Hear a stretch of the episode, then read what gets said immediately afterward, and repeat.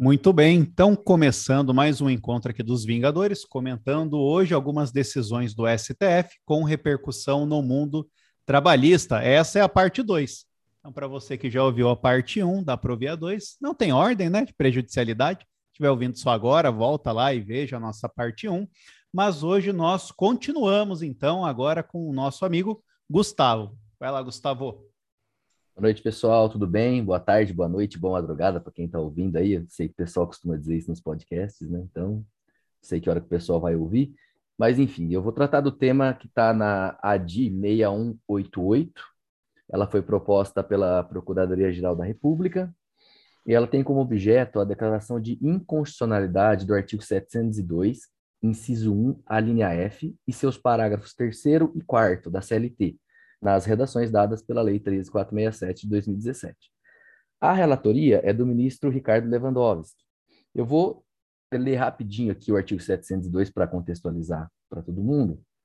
Ele estabelece o seguinte, é, que no caput, que compete ao Tribunal Pleno do TST, inciso 1, em única instância, a linha F, estabelecer ou alterar súmulas ou outros enunciados de jurisprudência uniforme pelo voto de pelo menos dois terços de seus membros, caso a mesma matéria já tenha sido decidida de forma idêntica, por unanimidade, em, no mínimo, dois terços das turmas, em pelo menos dez sessões diferentes em cada uma delas, podendo ainda, por maioria de dois terços de seus membros, restringir os efeitos daquela declaração ou decidir que ela só tem eficácia a partir de sua publicação no Diário Oficial.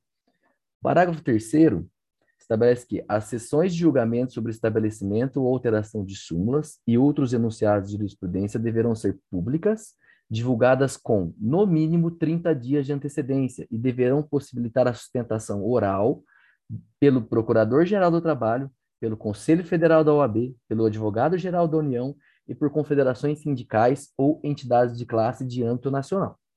Já o parágrafo 4 o estabelecimento ou alteração de súmulas e outros enunciados de jurisprudência pelos TRTs deverão observar o disposto na linha F do inciso 1 e, no parágrafo 3 desse artigo, com o rol equivalente de legitimados para sustentação oral, observada a abrangência de, da sua circunscrição judiciária. Como vocês veem, é, foi estabelecido pela reforma um rol bem complexo para estabelecer para você fixar ou alterar súmulas, tanto pelo TST quanto pelos TRTs. É, o que, que se aponta nessa ADI? Uma lesão ao princípio da separação dos poderes, artigo 2 da Constituição, e a autonomia de auto-organização administrativa dos tribunais, que estão no artigo 96, inciso 1, a linha A, e artigo 99 da Constituição. É, sempre, o que se tinha até então, e ainda se tem na maioria dos tribunais, é que as súmulas, elas, são, elas não são uma expressão de julgamento dos tribunais, elas não são pronunciamentos jurisdicionais. Elas são, em tese, né, a ideia de súmula, ela é uma, um resumo de julgados que decorrem de posicionamentos adotados pelo tribunal em determinados processos, em determinado sentido, de maneira reiterada, e que administrativamente por meio do regimento interno do tribunal, esse caso é submetido a uma, a uma votação e se estabelece um resumo para que se dê publicidade de que o tribunal entende determinada matéria de determinada forma. Aquela questão será julgada daquela forma pelo tribunal, porque é o entendimento majoritário. Isso sempre foi feito como? É, como foi é, elaborada a forma de, ah, vamos, é, como será feito, serão feitas as súmulas, qual é o procedimento? Estava sempre no regimento interno dos tribunais. Tanto é assim que o artigo 9, 926, parágrafo 1 do CPC, estabelece que, na forma estabelecida e segundo os pressupostos fixados no regimento interno, os tribunais editarão enunciados de súmula correspondentes à sua jurisprudência dominante. Ou seja, não é algo antigo, é algo que está estabelecido no CPC de 2015. O CPC de 2015 prevê que súmulas e demais enunciados de jurisprudência, eles serão é, adotados mediante procedimento previsto em regimento interno. No caso da Justiça do Trabalho, especificamente, a, a reforma trabalhista trouxe na CLT uma previsão de como é, os, os, tribunais deverão proceder para elaborar essas súmulas e demais enunciados de jurisprudência e também para cancelar ou alterar esses, enunciados, né? É, então, chama atenção, em primeiro lugar, que pra, na, não há nenhum paralelo em outro órgão do Poder Judiciário para que se adote essa, para que se tenha esse procedimento, certo? Previsto em lei, no, para os outros órgãos, como está no CPC, a, o procedimento é adotado mediante o que está previsto no regimento interno. E chama bastante atenção, como eu li para vocês, o quórum e as formalidades que são estabelecidas na, na CLT é, são bastante complexos e dificulta bastante a elaboração de súmula. Se a gente for adotar uns paralelos com, com o, as exigências que a gente tem na legislação para outras situações, a gente consegue perceber a desproporcionalidade disso. Por exemplo, o artigo 93, inciso 10 da Constituição, ele estabelece para decisões administrativas de cunho disciplinar dos tribunais, ou seja, você para você punir um magistrado, você precisa apenas de maioria absoluta dos membros do tribunal. Para você elaborar uma súmula na Justiça do Trabalho, no TST ou no TRT, você precisa de dois terços dos membros do tribunal, desde que a matéria já tenha sido decidida de forma idêntica, por unanimidade, em no mínimo dois terços das turmas, em pelo menos dez sessões diferentes cada uma delas, além das outras, é, da necessidade de pronunciamento de várias autoridades, da de sessão pública e tudo mais. Se a gente for pegar artigo 97 da Constituição, que trata da cláusula de plenário, ele estabelece para você declarar a inconstitucionalidade de uma lei ou ato normativo do poder público, você precisa apenas do que? Da maioria absoluta do tribunal ou de órgão especial. Ou seja, você não precisa, não precisaria nem do, do órgão do plenário do tribunal se pronunciar, apenas um órgão especial que logicamente teria um número menor de juízes. Então, hoje é mais fácil você declarar a inconstitucionalidade de uma lei ou ato normativo do que você editar uma súmula, que não parece fazer muito sentido. É, da mesma forma, as súmulas vinculantes, é, que estabelece, apesar de estabelecer também o mesmo quórum, né, dois terços dos membros, é, para você submeter uma matéria à súmula vinculante, ela basta apenas, basta apenas reiteradas decisões em matéria constitucional. Já na, no artigo 702, exige que dois terços das turmas tenham julgado a matéria de maneira idêntica e por unanimidade em dez sessões diferentes. Ou seja, hoje, pela legislação posta, é muito mais fácil editar uma súmula, é muito mais simples editar uma súmula vinculante do que uma súmula na Justiça do Trabalho. É, a mesma coisa para o incidente de recursos de revista repetitivo, que são decisões vinculantes aos órgãos subordinados, tanto pela Justiça do Trabalho. O que não tem maiores formalidades, basta apenas que a matéria seja afetada à SDI, no caso da Justiça do Trabalho, do TST, ou ao Tribunal Pleno por decisão de maioria simples dos seus membros, mediante requerimento de um dos ministros, nos termos do artigo 896-C da CLT. Ou seja, é muito mais simples você é, estabelecer um uma tese em, IRD, em IRRR do que, que tem efeito vinculante do que você estabelecer uma súmula, que, em princípio, não tem efeito vinculante, é apenas uma, um posicionamento do tribunal em determinada matéria, mas que não vincula os órgãos, os órgãos inferiores. É...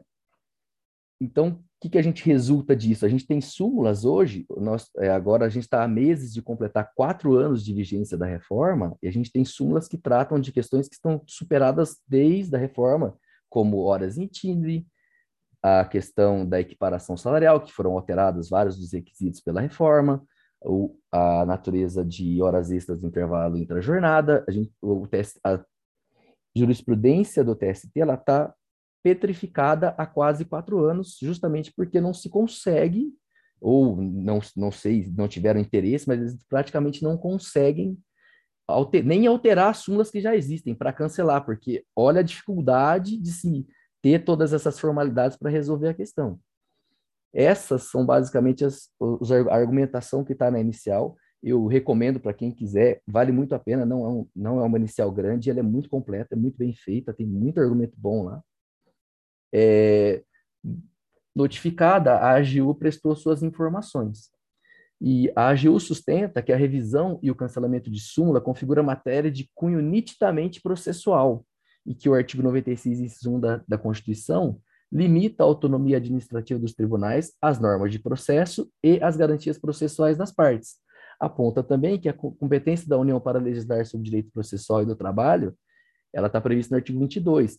Então, o, a, a AGU, ao contrário do que está escrito no CTC, ela entende que a, elabora, a edição de requisitos para elaboração de súmula é matéria processual, que não faz muito sentido se você for analisar a questão do que é súmula, e que, por ser matéria processual, ela é de competência da União, logo, ela é de competência do Legislativo tratar, então seria constitucional o, o artigo 702 na atual redação. Ela, eles apontam também que não houve oposição pelo TST, porque essas regras do artigo 702, inciso 1F e parágrafos foi incorporado ao regimento interno do TST, o que não faz. Tá, foi incorporado, mas tudo bem, eles entendem que, que foi aceito e que não teria problema. Também o Senado se manifestou para prestando informações, né, por meio da sua assessoria, e em acréscimo ao que foi dito pela AGU, ele sustenta, a gente até acho que mencionou isso no, no, no programa passado, que a razão dessa, dessa alteração de lei, ela se dá porque a jurisprudência do TST é muito volátil. Ela, a jurisprudência zigue-zague, que eles chamam, eles citam como exemplo a súmula que tratava da aderência das normas é, negociadas, né, das normas coletivas ao contrato de trabalho, em que o um momento foi uma teoria que era limitada por pelo tempo, a outra depois foi limitada por revogação, enfim. E eles pontuam que essa alteração constante também que havia súmulas do TST que não eram baseadas em precedentes ou que eram baseadas em apenas um julgado. O que a gente entende, a gente sabe que isso existe, é, mas não é a tônica da maioria das súmulas e o que se espera dentro de uma, do, do ideal de que as súmulas são uma concatenação de, de, de posicionamento em determinada matéria após julgados repetitivos sobre aquilo. Então, eles, eles pontuam que a sistemática estabelecida pela reforma prestigia a segurança jurídica, na medida que confere aos jurisdicionados ampla ciência dos posicionamentos a serem adotados pelo tribunal. Também trazem o parecer do então relator do projeto de lei, que fala que o objetivo primordial da proposição seria combater o ativismo judicial frequentemente praticado pelos tribunais trabalhistas, e que essa é uma medida que visa garantir maior segurança jurídica nas relações de trabalho, pois reduzirão as incertezas dos empregadores quanto a possíveis interpretações indevidas das normas trabalhistas, o que deixa bem claro a ideia, a tônica do que foi a reforma, né? É, é, favorecer ou dificultar muito a atuação da Justiça do Trabalho no, nesse viés mais protetivo que é o próprio própria razão de ser do direito do trabalho, não da Justiça do Trabalho, né? O parecer da PGR ele é basicamente uma, uma cópia da inicial, né? Porque como inicial, como a, o, o autor é a própria PGR, eles basicamente compilam as ideias. É, essa ação ela teve o, o, voto do relator, o ministro Ricardo Lewandowski, que ele reconheceu, ele julgou procedente para reconhecer a inconstitucionalidade do artigo 702 e dos parágrafos, porém o julgamento foi interrompido por pedido de vista do ministro Gilmar Mendes, então ele encontra-se atualmente suspenso. É basicamente isso, são basicamente essas informações da, da, da ADI, se alguém quiser comentar, enfim, perguntar alguma coisa. Vai lá, Breno. É, boa noite, pessoal. É, Gustavo, primeiramente, parabéns, né? Foi uma apresentação muito bacana. É, o que eu destrinchou muito bem, né? Aprofundou aí, deu para ver que foi lá nas raízes mesmo, mesmo do processo. O que eu queria dizer, em primeiro lugar, é que, assim, evidentemente, é, não é só o judiciário trabalhista que atua de forma ativista em certas ocasiões. É isso aí você pode encontrar decisões é, que podem ser, digamos assim, taxadas de ativistas em vários é, ramos do judiciário. Isso aí não é algo exclusivo do judiciário trabalhista. E, inclusive, no STF. No STF a gente acha várias. Né? E, de toda forma, essa questão de ser uma decisão ativista ou não é, é algo que, na realidade, diz respeito a uma, a uma tensão que existe é, entre os interesses envolvidos em determinadas questões. Então, quem não gosta de uma decisão, normalmente vai lá e, e vai dizer que é uma decisão ativista, está invadindo a competência do poder legislativo, né? e quem quem gosta muitas vezes se interessa por determinado tipo de decisão vai também ter inúmeros motivos de falar que aquela decisão está cumprindo as previsões constitucionais para decidir daquela forma. Enfim, essa não é uma, uma me parece um, um, um fundamento justo para você querer amarrar um único ramo do, do poder judiciário, né? Porque isso acontece em toda parte. É, mas uma coisa, um, um, saindo um pouquinho do, do foco da discussão, que eu achei interessante, porque o Gustavo mencionou, é sobre a questão da vinculação das súmulas. Né? A gente sabe que, é, a, historicamente, o ensinamento doutrinário a esse respeito é que as súmulas não vinculantes, ou seja, as, as súmulas não, é, que não são aquelas próprias do STF lá, vinculantes, né? É, teriam caráter meramente persuasivo. Mas esse cenário ele é, se modificou um pouquinho depois do CPC de 2015. Pelo menos isso aí é, eu quero dizer que não é que Gustavo, você não falou correto. Você falou correto, pelo menos isso ainda eu acho que a gente não pode dizer com precisão, porque existe é, divergência doutrinária a esse respeito. O artigo 927, ele elenca as súmulas do STJ e do STF como é, precedentes que vinculariam. Agora, as súmulas mesmo, não sendo aquelas súmulas vinculantes do, é, do STF. Porém, há doutrina que diga ainda que a vinculação não decorre das previsões do artigo 927. Né? Embora eu acredite que a maioria diga que o que o 927 diz vincula, certo? Me parece que é, a doutrina que trata dessa questão dos precedentes diz que o 927 vincula mas há quem diga que é, a vinculação na realidade é extraída de outros dispositivos, porque o 927 ele fala que os tribunais observarão e tudo mais e diz aquilo lá, mas veja, observar não seria necessariamente, segundo certa, certa, certa doutrina, não, necess, não necessariamente a vinculação. Mas se você for ler, por exemplo, é, os dispositivos do CPC que tratam do IRDR, do IAC, Aí, nessas disposições, há previsões mais claras e específicas tratando do efeito vinculante, sabe, de forma é, indubitável. Então, há essa divergência doutrinária. Me parece que há, é, anda prevalecendo o entendimento que o 927 vincula. É, e aí, diz, dito isso, é, acredito que o, embora o TST ele possa editar decisões vinculantes, por exemplo, no, no incidente de, de resolução de recursos de revista repetitivos, né, a, é, me parece que em 2017 a ideia foi realmente retirar o, é, esse poder do, do, do TST é, e outros tribunais de editar súmulas que iriam é, ter esse efeito vinculante, enfim, porque talvez quem ainda tem o poder ali no, no, no lobby, na, na, né, no momento de se formar a lei, é, de alguma forma influ, influenciou para retirar esse poder, porque no final das contas isso representa poder para o tribunal, né? Apesar que ainda hoje, como o Gustavo bem disse, o IRRR é um exemplo de decisões vinculantes que podem ser tomadas, né? Era só isso mesmo.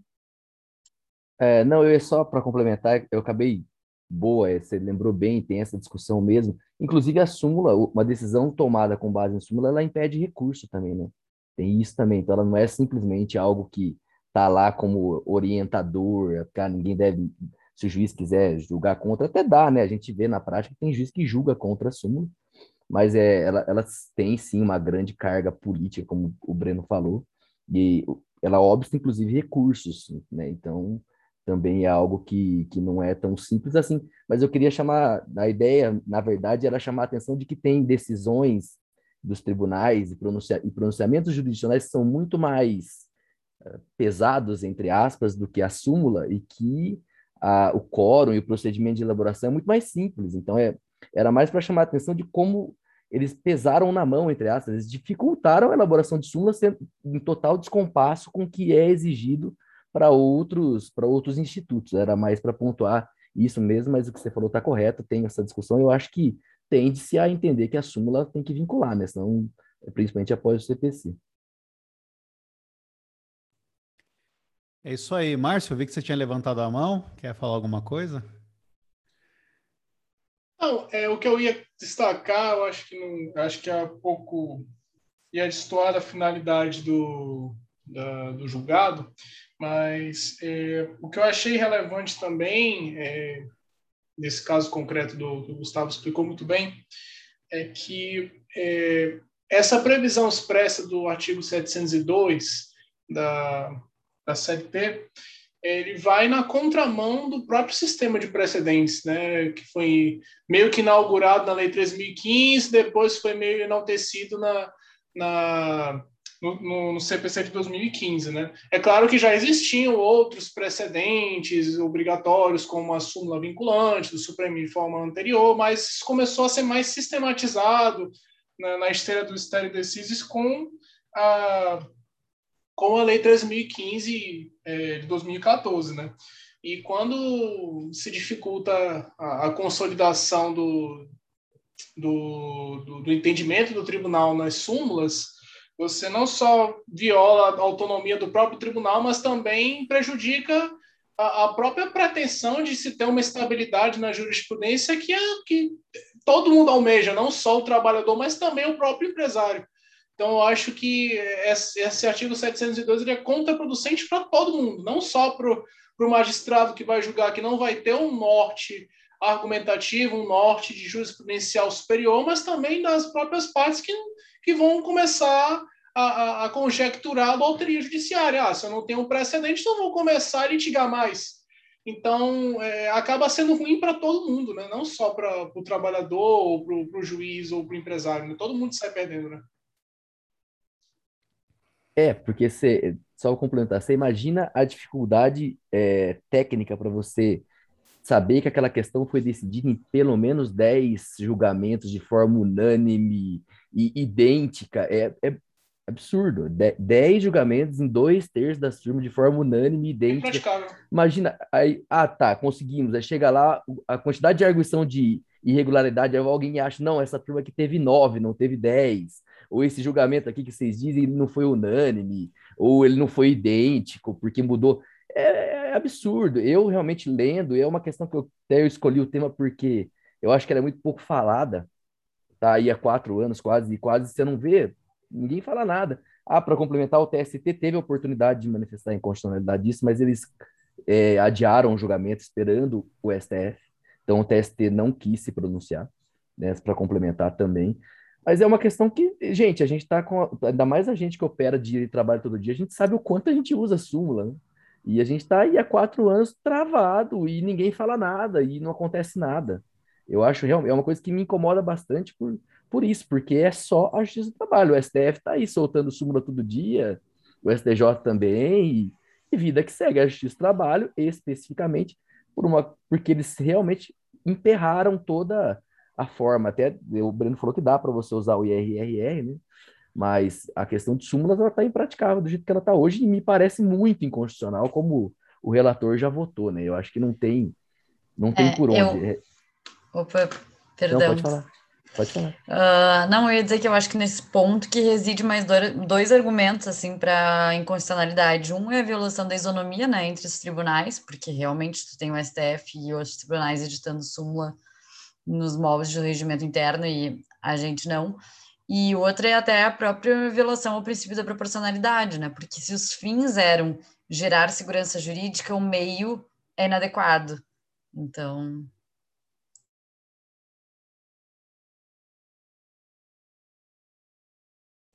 Emily? Vai, vai Emily.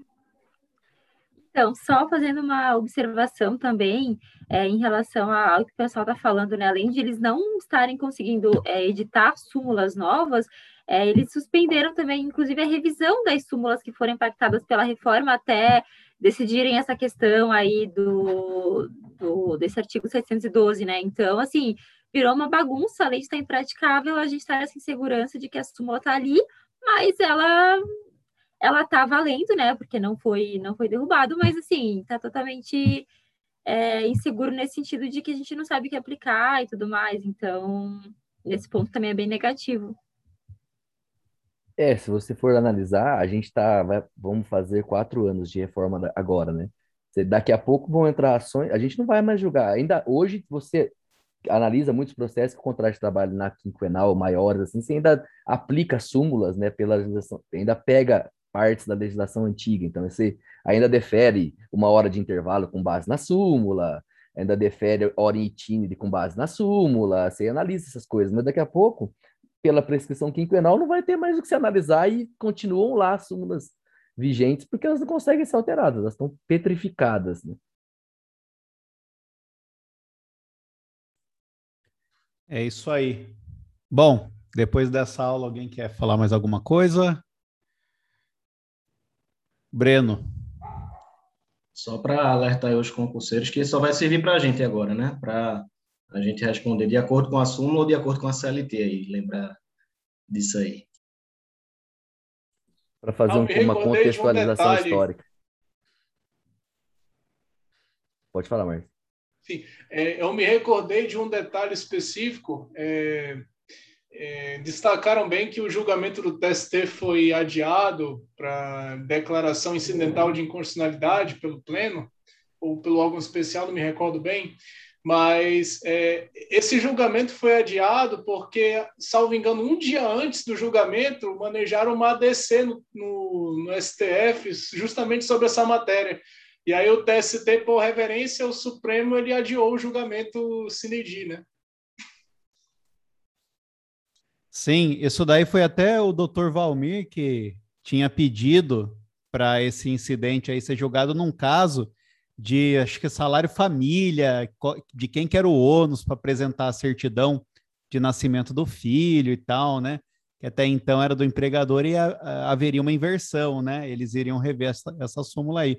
Eu estava até num, numa aula dele, assim, ele tinha acabado de. Aliás, ele ia pedir, ele falou: olha, o jeito que a gente vai dar lá para rever o 702 é o seguinte: a gente está com um caso lá dessa súmula, e eu vou falar, ó, mas para rever, primeiro o, o pleno tem que se pronunciar sobre o 702.1F.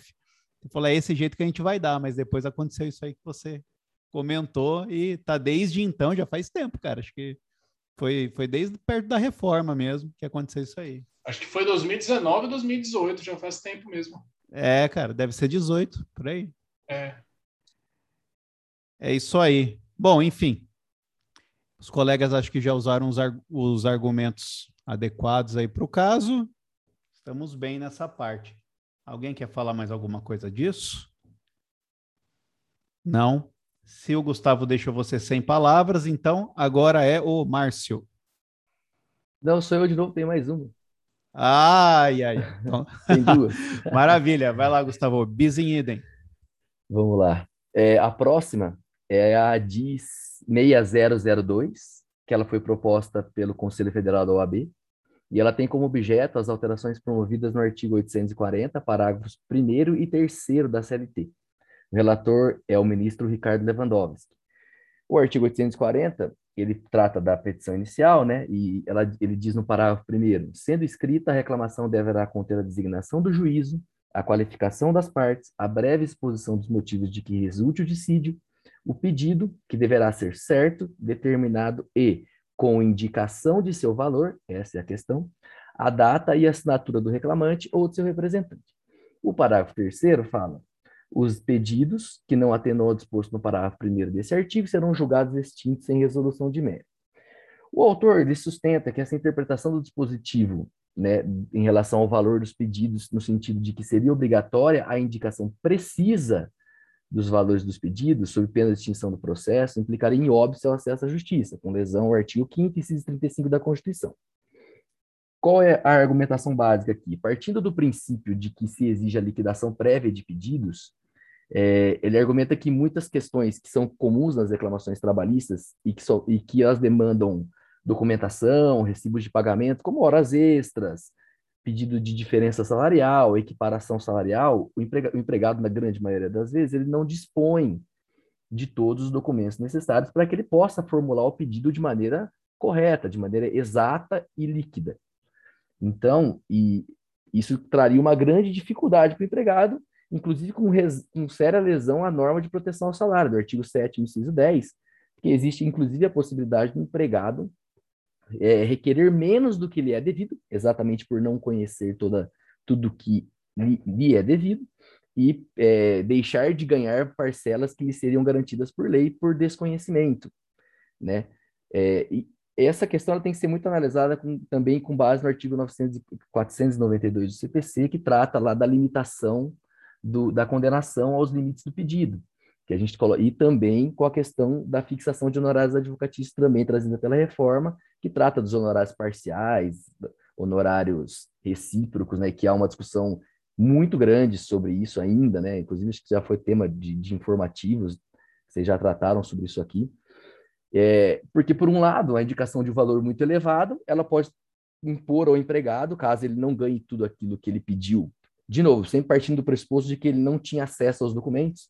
Caso ele não ganhe tudo, ele pode ser condenado a pagar honorários advocatícios. Tem várias decisões, inclusive do TST, mandando pagar é, honorários sobre diferença de pedido, né? Quando a sucumbência é parcial em determinado pedido, inclusive julgado até para dano moral, aí mandando pagar o honorário de sucumbência. E, por outro lado, ele pode pedir menos do que lhe é devido e perder dinheiro por desconhecimento também. Existe ainda a possibilidade dele ter, de, mesmo tendo essa documentação, os cálculos serem complexos demais para ser feitos pelo próprio advogado, e ele ainda ter que arcar, eventualmente, com um contador para que sejam feitas as contas e apresentadas de maneira correta, o que torna ainda mais difícil o acesso à justiça, dificultando os custos da judicialização e acentuando o desequilíbrio das partes. Então, a ideia, a ideia, o pedido principal da ação é seja declarada a inconstitucionalidade do, desses dois artigos, desses dois parágrafos, principalmente o parágrafo primeiro. Mas, subsidiariamente, eles requerem que, caso não seja reconhecida a inconstitucionalidade, que a sua atual, sua atual redação seja interpretada no sentido de que a indicação dos valores ela seja feita por mera estimativa, não vinculando a pretensão do autor. Esses são os termos basicamente da inicial. As informações da AGU, eles alegam o seguinte, que os, o artigo é, é constitucional, uma vez que a, em regra, o pedido deve ser certo, expresso e devid, devidamente quantificado, a fim de estabelecer os limites da prestação jurisdicional, resguardando a ampla defesa, o devido processo legal e a boa-fé processual. A AGU menciona que, a, que, essa sistemática ela já é conhecida do direito do trabalho, uma vez que a liquidação dos pedidos ela já seria exigida no rito sumaríssimo, desde o ano 2000, não representando uma novidade propriamente dita na seara trabalhista. Mas o, o, argumento que eles trazem, que eu acho até mais interessante, que é bom a gente ter em mente, inclusive para quem advoga para reclamada ou para quem vai fazer prova para argumentar no sentido contrário, que eles entendem que, como regra, o pedido tem que ser certo, com valor correto e indicar o valor, que vincula a pretensão. Excepcionalmente, caso o reclamante se depare com as situações ditas na inicial, nas quais ele não dispõe de todos os documentos e que ele não tem todas as informações que ele precisa para formular o pedido de maneira correta e exata, ele pode se usar da prerrogativa contida no artigo 324, parágrafo 1 inciso 3 do CPC, que seria aplicável ao processo de trabalho nos, nos termos do artigo 769 da CLT e 15 do CPC, que admite a formulação de pedido genérico. Então, qual é a ideia deles? O pedido tem que sempre ser certo. Caso o reclamante não consiga formular o pedido certo e exato por conta de não ter acesso a determinados documentos, enfim, ou por qualquer outra dificuldade, ele deve justificar a inicial e assim formular um pedido genérico que isso é admitido no CPC, então não teria problema nenhum. Ou ainda uma outra coisa que a gente na prática é, até não é comum, mas ela ocorre bastante, seria a possibilidade de ajuizamento de uma cautelar de exibição de documentos. O advogado entra com uma ação cautelar pedindo para que a empresa traga todos os documentos relativos a, ao vínculo de emprego, ao contrato, para que ele possa ver, inclusive, a viabilidade da, do ajuizamento de uma ação, para saber se, se existe algum direito não cumprido, enfim. Então, eles apontam para essas justificativas para dizer que o, o artigo é constitucional na forma como ele está posto, inclusive para entender que o pedido tem que ser é, líquido. A PGR, no seu parecer, ela entende pelo acolhimento do pedido subsidiário. Ela acha que a redação do artigo é constitucional desde que ele seja interpretado no sentido de que os pedidos possam ser indicados por mera estimativa, né? Aponta que os princípios do acesso à justiça e instrumentalidade das formas devem condicionar a interpretação das normas de maneira que não sejam criados obstáculos desnecessários e desarrazoados à submissão das lides ao Poder Judiciário.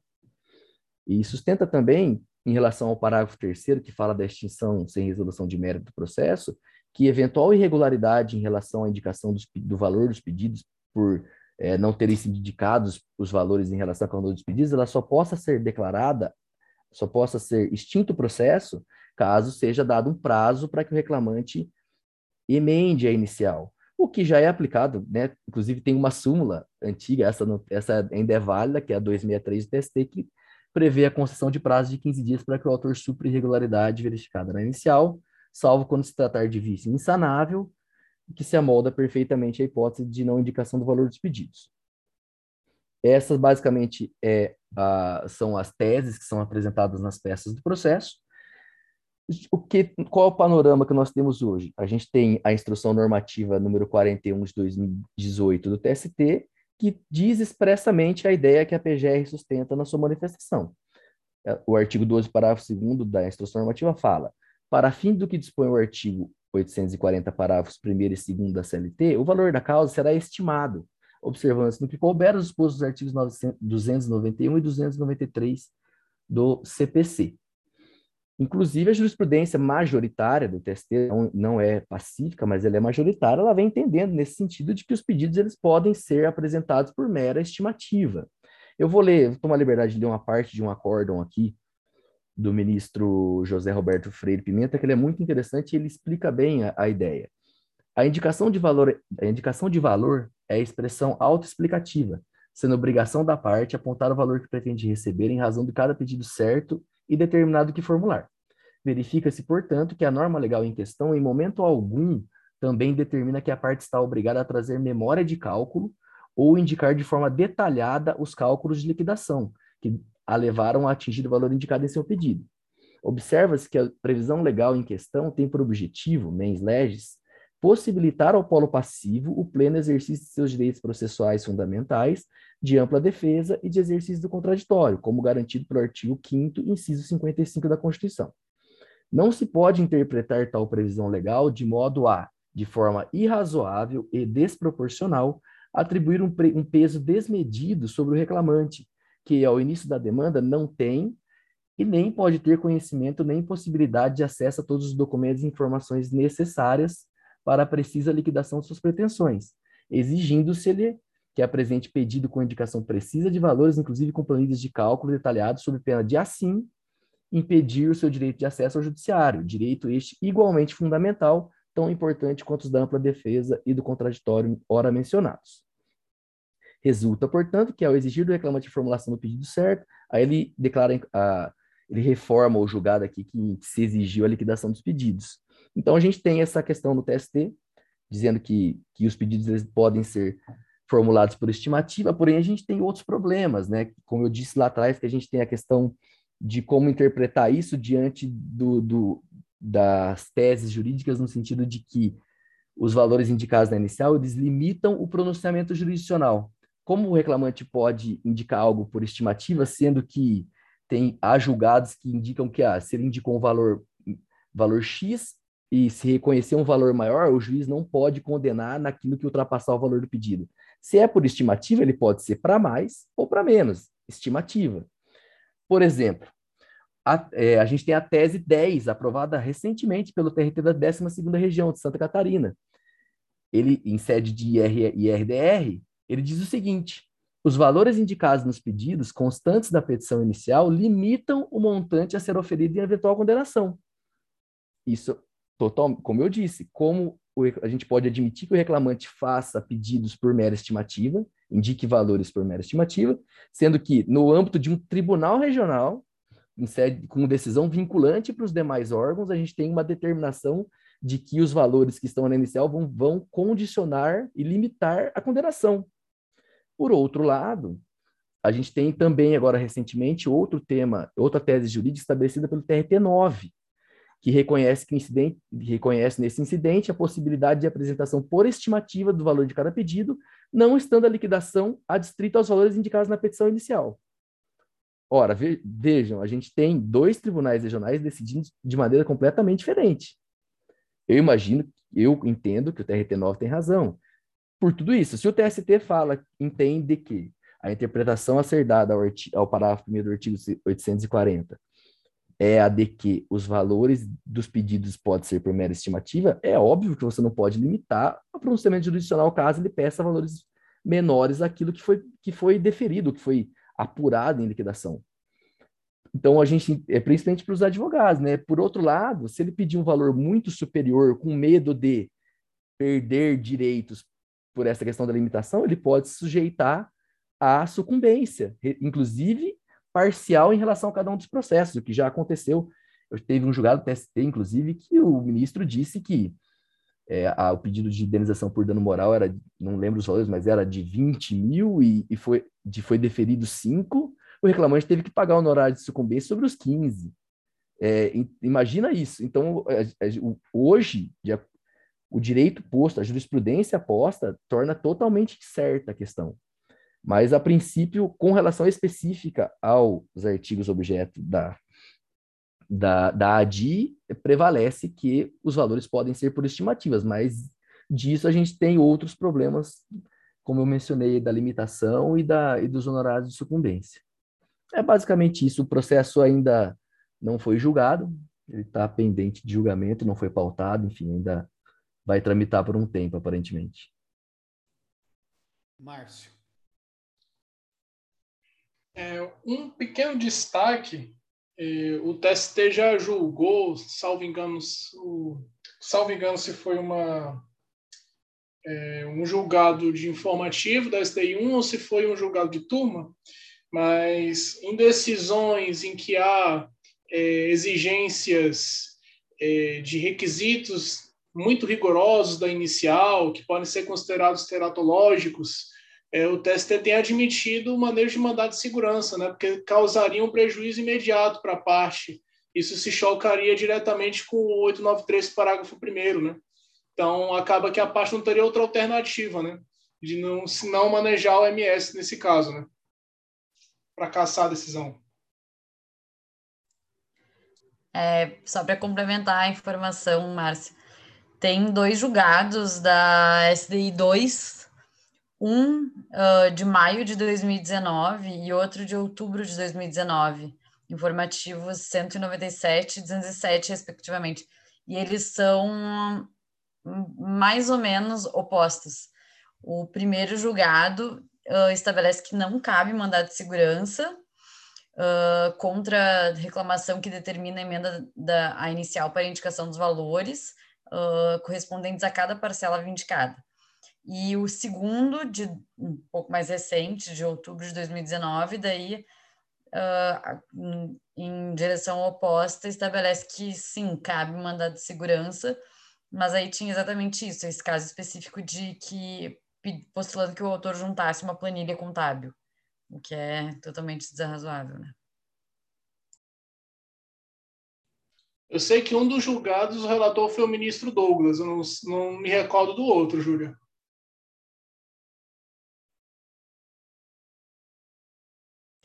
Eu tenho as decisões, as posições, sei que os dois são da SDI, mas eu não tenho o relator aqui anotado. Breno. É, bom, pessoal, eu queria, eu gosto muito de sempre lembrar do básico, certo? É, então, eu queria só é, fazer um, uma relembrar as diferenças do, do, do conceito do pedido certo, do pedido determinado, né? E para a gente fazer algumas comparações, né? Eu acho que é importante a gente estar tá dominando isso. Então, o pedido certo, o pedido certo é uma exigência já antiga, né? não é novidade. É uma exigência, inclusive, do próprio CPC, no artigo 322, o pedido certo, segundo a, eu, eu não gosto de falar segundo a doutrina, mas eu tenho que falar porque foi onde eu li, né? Mas eu não consigo lembrar e citar agora na cara. Né? Mas, enfim, pelo que eu me recordo, o pedido certo é o pedido expresso, certo? O pedido tem que ser é, colocado de forma expressa. O pedido determinado é aquele que é quantificado por, em, ele é determinado em sua quantidade e qualidade certo? Então, você tem que dizer o que você está pedindo expressamente, eu quero horas extras, eu quero é, né, dizer exatamente o que quer. E quando, quando a gente olha para o CPC, o CPC não fala em valor. a CLT já falava em valor em relação ao rito sumaríssimo no 852B, salvo engano. É, deixa eu até confirmar, 852B. É, isso, no inciso 1, né, ele já falava no, na questão do, do valor, além de ser certo e determinado. Ali, esse artigo ele tinha uma impropriedade, a gente sabe, ele falava ou determinado, mas a, a, isso era tranquilo, era certo e determinado, e tinha que dizer o valor. Em relação ao procedimento sumaríssimo, o TST tem uma jurisprudência hegemônica, firme, dizendo que limitava. Isso aí, tranquilo, assim, em relação ao sumaríssimo. Era batata, assim. Se vocês procurarem nessa jurisprudência de vários e vários anos do TST no rito sumaríssimo, limitava. Isso aí eu lembro bem. Eu acho que nem tinha divergência em relação a isso. Agora, é, aí a gente vem uma novidade legislativa aí na reforma e que aparentemente desenha um cenário muito semelhante ao rito sumaríssimo. Então, é, num primeiro momento, é, pelo que consta na lei, é, parece até que seria muito simples a jurisprudência manter o entendimento de limitação, congruência, distrição, artigo 492, né, tem o outro lado do CPC. Agora, se a gente parar para pensar, e aí eu concordo com o Gustavo, com o TST, com o povo que diz que é para ser estimado, antes a gente tinha, o reclamante tinha, né, essa escolha. Ele, a ele era viabilizado é, escolher o rito, o procedimento que o, a demanda dele ia ser processada.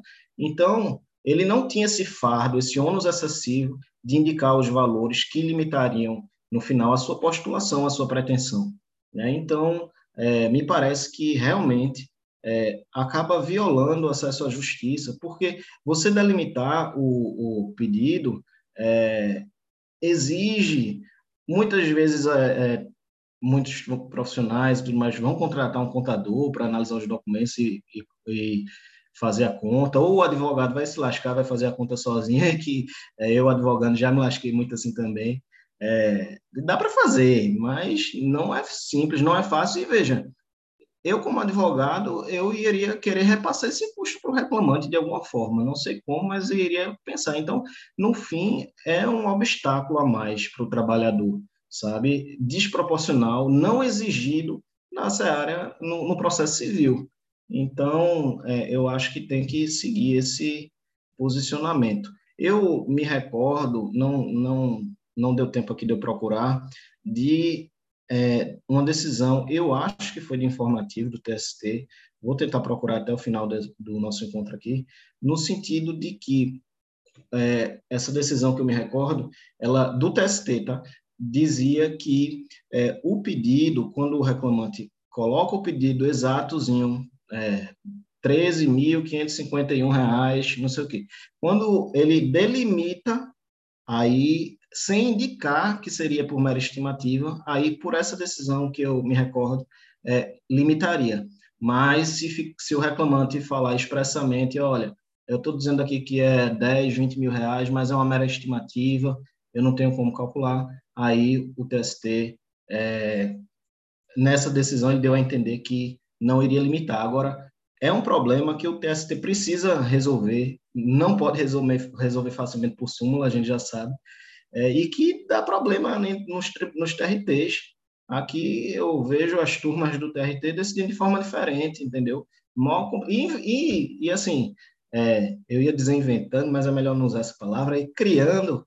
É, as, isso aqui foram, a gente está falando de algumas teses, mas a turma vai é, criar coisas, sabe, diversas. Então é muito importante nesse tema uma, um posicionamento superior. Foi importante o, o TST trazer é, a é, como é que se diz? Esqueci instrução agora. normativa. Isso, perfeito.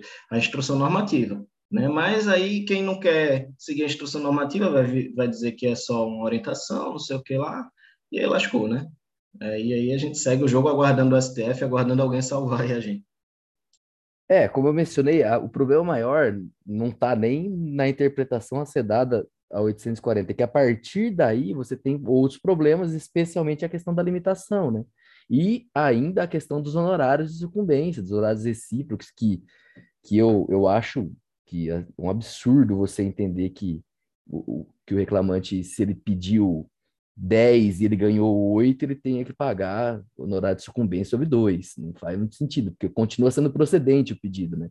Princípio da causalidade. A empresa ainda assim deu causa ao juiz da emendação. Ela foi condenada a menos do que foi postulado, mas ela ainda assim foi condenada. A ação era necessária. O fato de o reclamante pedir um pouco a mais do que restou provado não torna ele sucumbente pelo princípio da própria causalidade de que rege os honorários. Então, de, a partir, enquanto não, qual é a ideia? O TST é, poderia ter feito pela decisão normativa. Os pedidos podem ser feitos por estimativa e não limitam o pronunciamento jurisdicional. Aí, se ele tivesse feito isso, eu acho que evitaria problema. Mas como ele não fez, ele fez só mera estimativa, o pessoal ainda ainda está achando uma forma. Eu que eu falei, hoje, se entrar com uma ação em Santa Catarina, os pedidos, a, dentro do tribunal tem uma, uma, uma orientação vinculante dizendo que limita. Aí ele vai ter que recorrer até o TST para no TST falar não, meu filho, não pode limitar, mas dentro do tribunal, primeira e segunda instância, está limitado e paciência, então é, é complicado. E é fácil subir um recurso de revista, né? Então. Ah, tranquilo, a maioria sobe, né? Pessoal de Santa Catarina tá tranquilo. Mas assim, é... a gente tem que lembrar também dessa distinção aí entre honorários de sucumbência, é, é, sucumbência recíproca e honorários de sucumbência parcial, né? Ou a sucumbência recíproca é a parcial. Quer dizer, a parcial é quando você não leva todo o pedido, né? Pediu 50 mil, levou 10, né? Então, parcialmente atendido o seu pedido, em 40 você não levou. A sucumbência recíproca é quando você perde totalmente um pedido, ganha outro, né? E aí a gente pode falar assim sucumbência recíproca. Então veja, há uma distinção clara entre sucumbência recíproca e sucumbência parcial. Mas, mas o nosso legislador, como é um legislador ordinário e não quer nos ajudar, ele escreve o seguinte, né? Na hipótese da procedência parcial, o juiz arbitrará o honorário de sucumbência recíproca. Então ele vai lá e é uma redação ótima, né? Assim, labiríntica. Padrão reforma trabalhista. Exatamente. Então ele faz uma redação dessa aí e aí começam a surgir realmente as indagações. Mas já há, né, em, em, outras justiças que já tinham esse sistema de sucumbência, já há um ent entendimento de que a sucumbência parcial não levaria ao pagamento de honorários, apenas realmente a sucumbência recíproca. Outro problema é que o nosso sistema de, de honorários foi se baseando na ideia de sucumbência quando não deveria. A ideia que, que ele deveria se basear, como você bem disse, Gustavo, é na ideia da causalidade. Então, quem deu causa é que deve pagar os honorários, ainda que eventualmente seja sucumbente. É lógico, são hipóteses, né, mais difíceis de acontecer, mas como a, a, normalmente não acontece, nós acabamos achando que uma coisa é a mesma que a outra. Mas não, não é porque geralmente andam juntas que são as mesmas pessoas, né? São os mesmos institutos. Olha lá. um beijo aí para o Miziara, né? Com certeza, é do livro dele mesmo. Mas faz todo sentido, né? Quer dizer, se você é que deu causa, é você é que deve arcar. E a gente tem esse probleminha aí. Agora, infelizmente, é, o TST, em decisão mais ou menos recente, aí, setembro do ano passado, parece que decidiu no sentido de que a sucumbência parcial poderia sim levar a fixação de honorários, né? Foi a quarta turma que fez isso. Então, fica, né, toda essa situação aí. Me parece, como vocês bem disseram, que a instrução normativa veio para resolver essa, esse problema. Quer dizer, já vou. Eh, poxa, eles perderam um tempo, e eu lembro muito bem do discurso do Dr. Valmir. Pô, a gente vai parar para fazer essa instrução, porque estão esperando que a gente faça isso que a gente deu uma luz aqui, pelo menos processual, porque no material eles não fizeram nada, né? Mas no processual a gente vai dar uma luz aqui. Então, se sentar, sentaram lá, fizeram várias comissões, mas parece que mesmo assim não adianta, né? E como eu sempre falo para os alunos, né? O direito não exige atos heróicos. Você só precisa ser uma pessoa normal para não se dar mal. Mas às vezes eu fico com receio de começar a se tornar mentira essa frase. Por quê? Não é normal que o empregado que não tem nenhum documento já tenha que previamente saber, né, limitar o seu pedido. É, veja, a gente já existe, já existe pedido genérico. Já existe o pedido que eu não tendo os elementos necessários, eu vou fazer ele de maneira mais aberta. Como que eu faço então com pedido de dano patrimonial, moral por acidente? Se eu não especificar lá, eu não posso levar. Então são institutos antigos do direito que são remexidos aqui sem muita técnica, né? Justamente com esse efeito backlash aí, um, né, um, um grande efeito backlash. Um é, tsunami, back... um, um tsunami backlash, exatamente, ó, cunhou a expressão aí, que é para tentar cercar de toda maneira, né, essa, esse ativismo judicial. Mas a gente lembra que com o neoconstitucionalismo, o ativismo judicial muitas vezes é necessário. Quando o nosso, nosso legislador é infiel e é inerte, é o único, a salvaguarda que a população tem é o ativismo.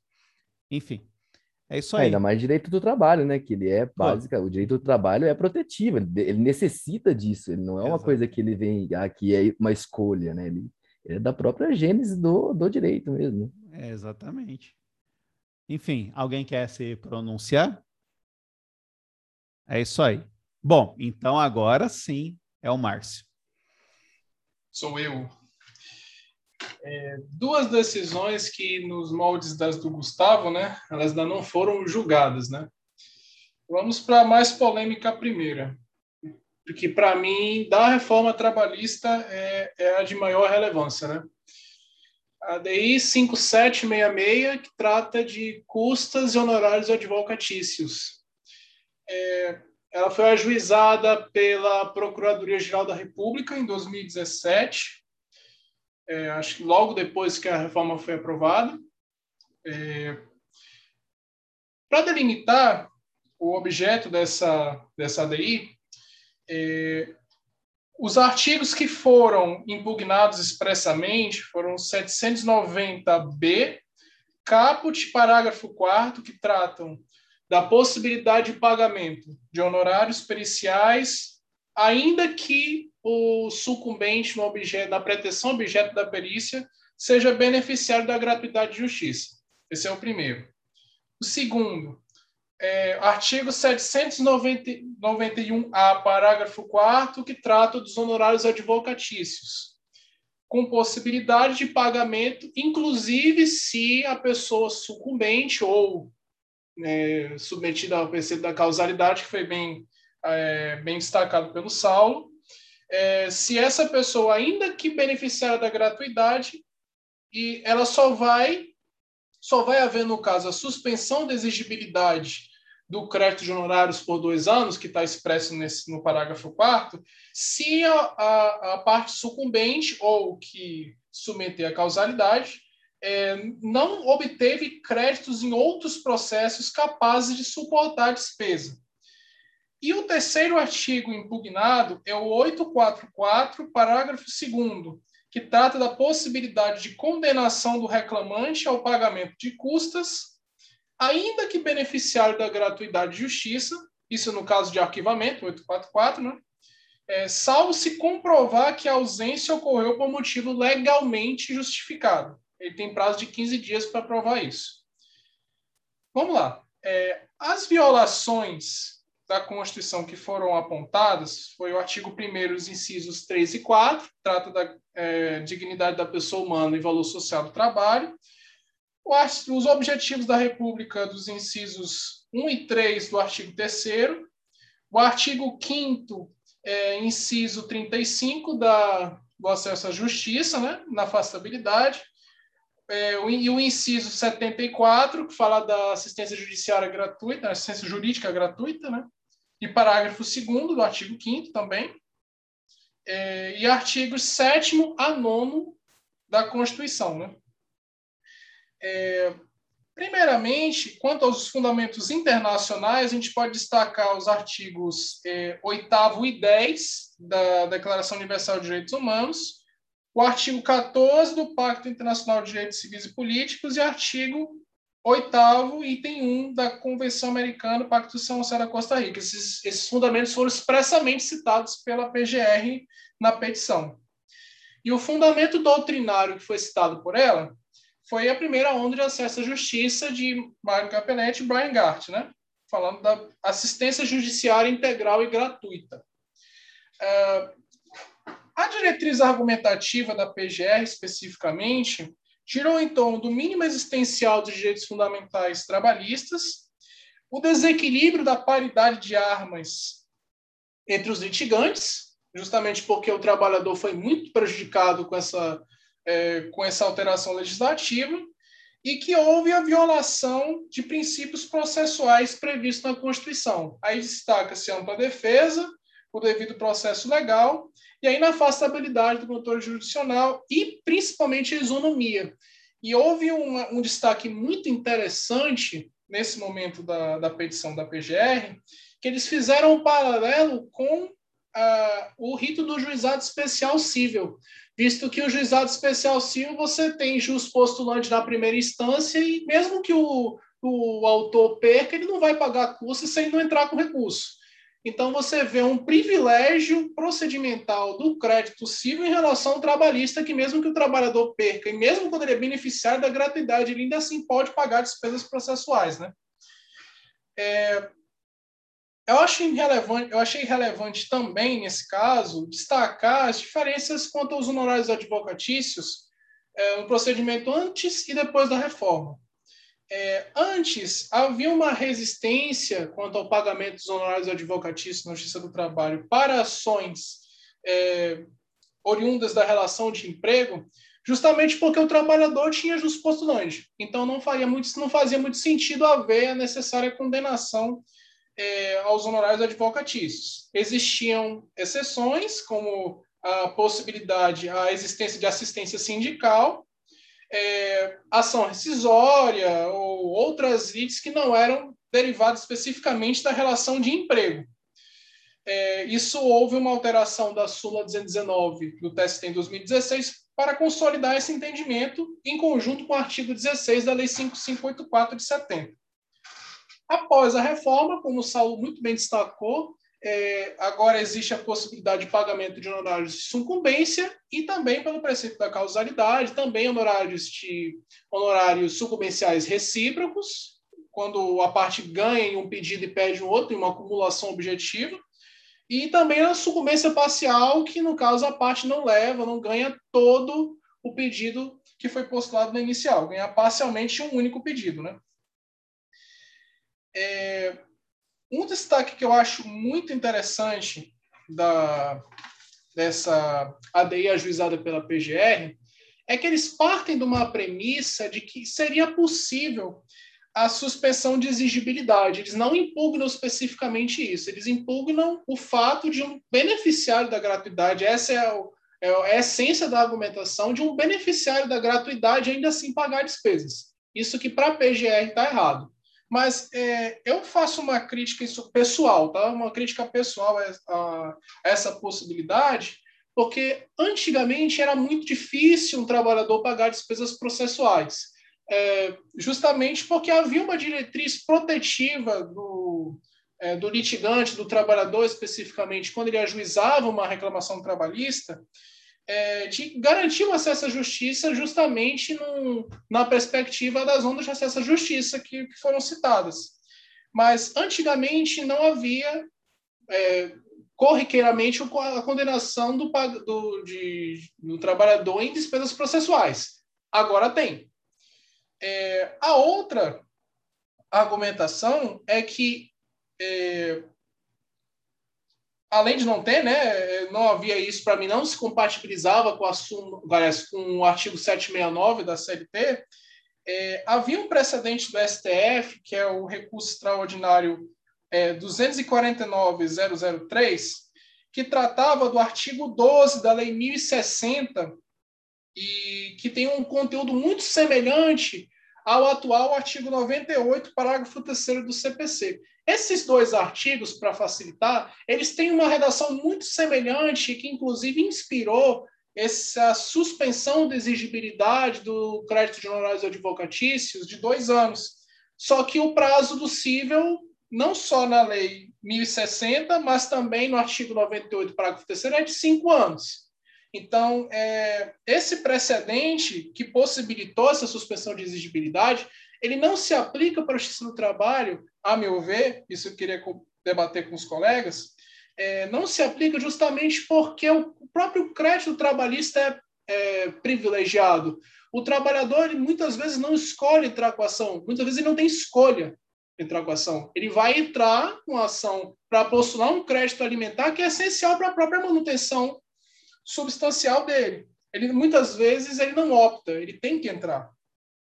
E uh, isso obviamente não chancela as muitas litigâncias de má fé que existiam que trabalhadores que abusavam do direito de ação que tinham, que era muito garantido antes da reforma trabalhista, que litigavam de má fé para conseguir é, obter vantagens é, divorciadas do conteúdo legal. É, um outro detalhe muito relevante da argumentação, que também é uma é, pode ser já muita crítica, é, caso haja a chancela, a constitucionalidade desse artigo, é justamente a, a, superioridade. Você, no caso, vai haver uma chancela, um, um, uma maior envergadura da superioridade econômica de uma das partes em relação à outra. É, no caso, como há a, a possibilidade de pagamento de custos honorários advocatícios por uma das partes, a outra parte pode fazer conjecturas de é melhor eu não cumprir uma norma e possivelmente um trabalhador ou quem está sendo a vítima do descumprimento não entrar com ação, do que eu despendi. Isso acontece muito em meio ambiente de trabalho, do que eu ter vários gastos, abre aspas, fecha aspas, né? Há vários gastos que eu vou ter com o meio ambiente do trabalho, se muitas vezes eu vou cometer irregularidade e o trabalhador muitas vezes não entra com a ação. E isso sendo feito à revelia de instituições como o Ministério Público do Trabalho e do Ministério do Trabalho e Emprego recentemente recriado. É, Quanto à inconstitucionalidade do pagamento de custas pelo beneficiário da gratuidade, é, há um fundamento muito relevante também que fala justamente de o fato de um beneficiário da gratuidade de justiça estar ausente à audiência, estou falando do 844, parágrafo 2 para vocês se situarem, é, isso não altera ainda a condição de carência de recursos. O reclamante, faltando ou não a audiência, ele vai continuar sendo beneficiário da gratuidade. Ele vai continuar na condição de miserabilidade econômica quem seja o deferimento da gratuidade de justiça. Não existe previsão legal expressa de sanção em relação a uma pessoa que falta uma audiência. Isso não seria um ilícito. Muitas vezes o trabalhador falta audiência, claro, que no caso o arquivamento é devido, mas é, há uma desproporcionalidade quando há é, uma muitas vezes pagamento de custos, inclusive de honorários advocatícios, com um trabalhador que falta audiência. E, é, e quanto mais pobre o trabalhador, no caso, quanto pior a, a condição econômica financeira do, do trabalhador, é, pior é a consequência. Então, quanto maior uh, uh, o valor da causa, ou então a quantidade de pedidos, a, a, a no caso, a, a, quantidade de, de, de, pedidos e, porventura, da, da, da somatório econômico do processo, vai ser pior para o trabalhador quanto menor a capacidade econômica financeira dele. E, no caso, é, impossibilitar que o trabalhador maneje a demanda específica para o caso concreto, isso também reduz a, a, efetividade dos direitos fundamentais sociais. E que eles, inclusive, empregaram uma, uma expressão que eu achei interessante na petição, que os direitos fundamentais sociais vão se reduzir a meras miragens e frustram o projeto constitucional democrático da sociedade justa e solidária.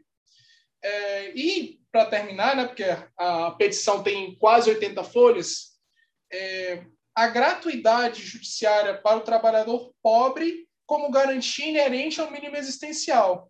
Eles falam especificamente que a gratuidade ela é essencial para o exercício do direito de liberdade do trabalhador, é, falam inclusive da inconstitucionalidade da omissão estatal para a garantia de direitos fundamentais prestacionais e remonto à ideia da DPF 45, que trata de, é, da impossibilidade, por exemplo, de, de alegação da reserva do possível meramente jurídica e não lastrada em, em preceitos econômicos.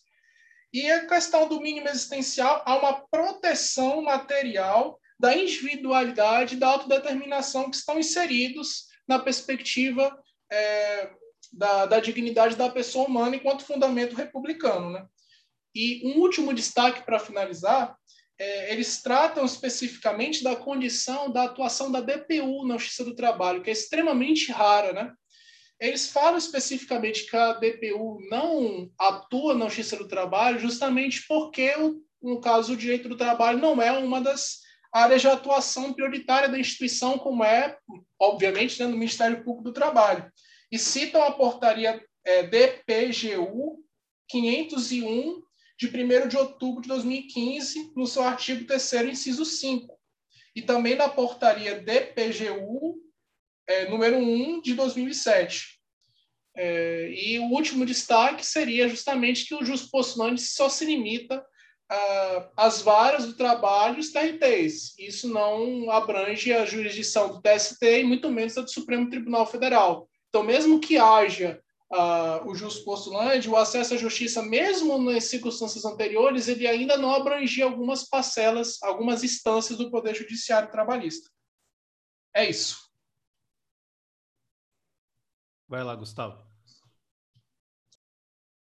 É, o que a, parabéns, Márcia, esse é o tema, acho que é o mais candente que a gente tem da, da, de, em relação à reforma, né? Que, que, é o mais comum, é o que se vê no dia a dia, né?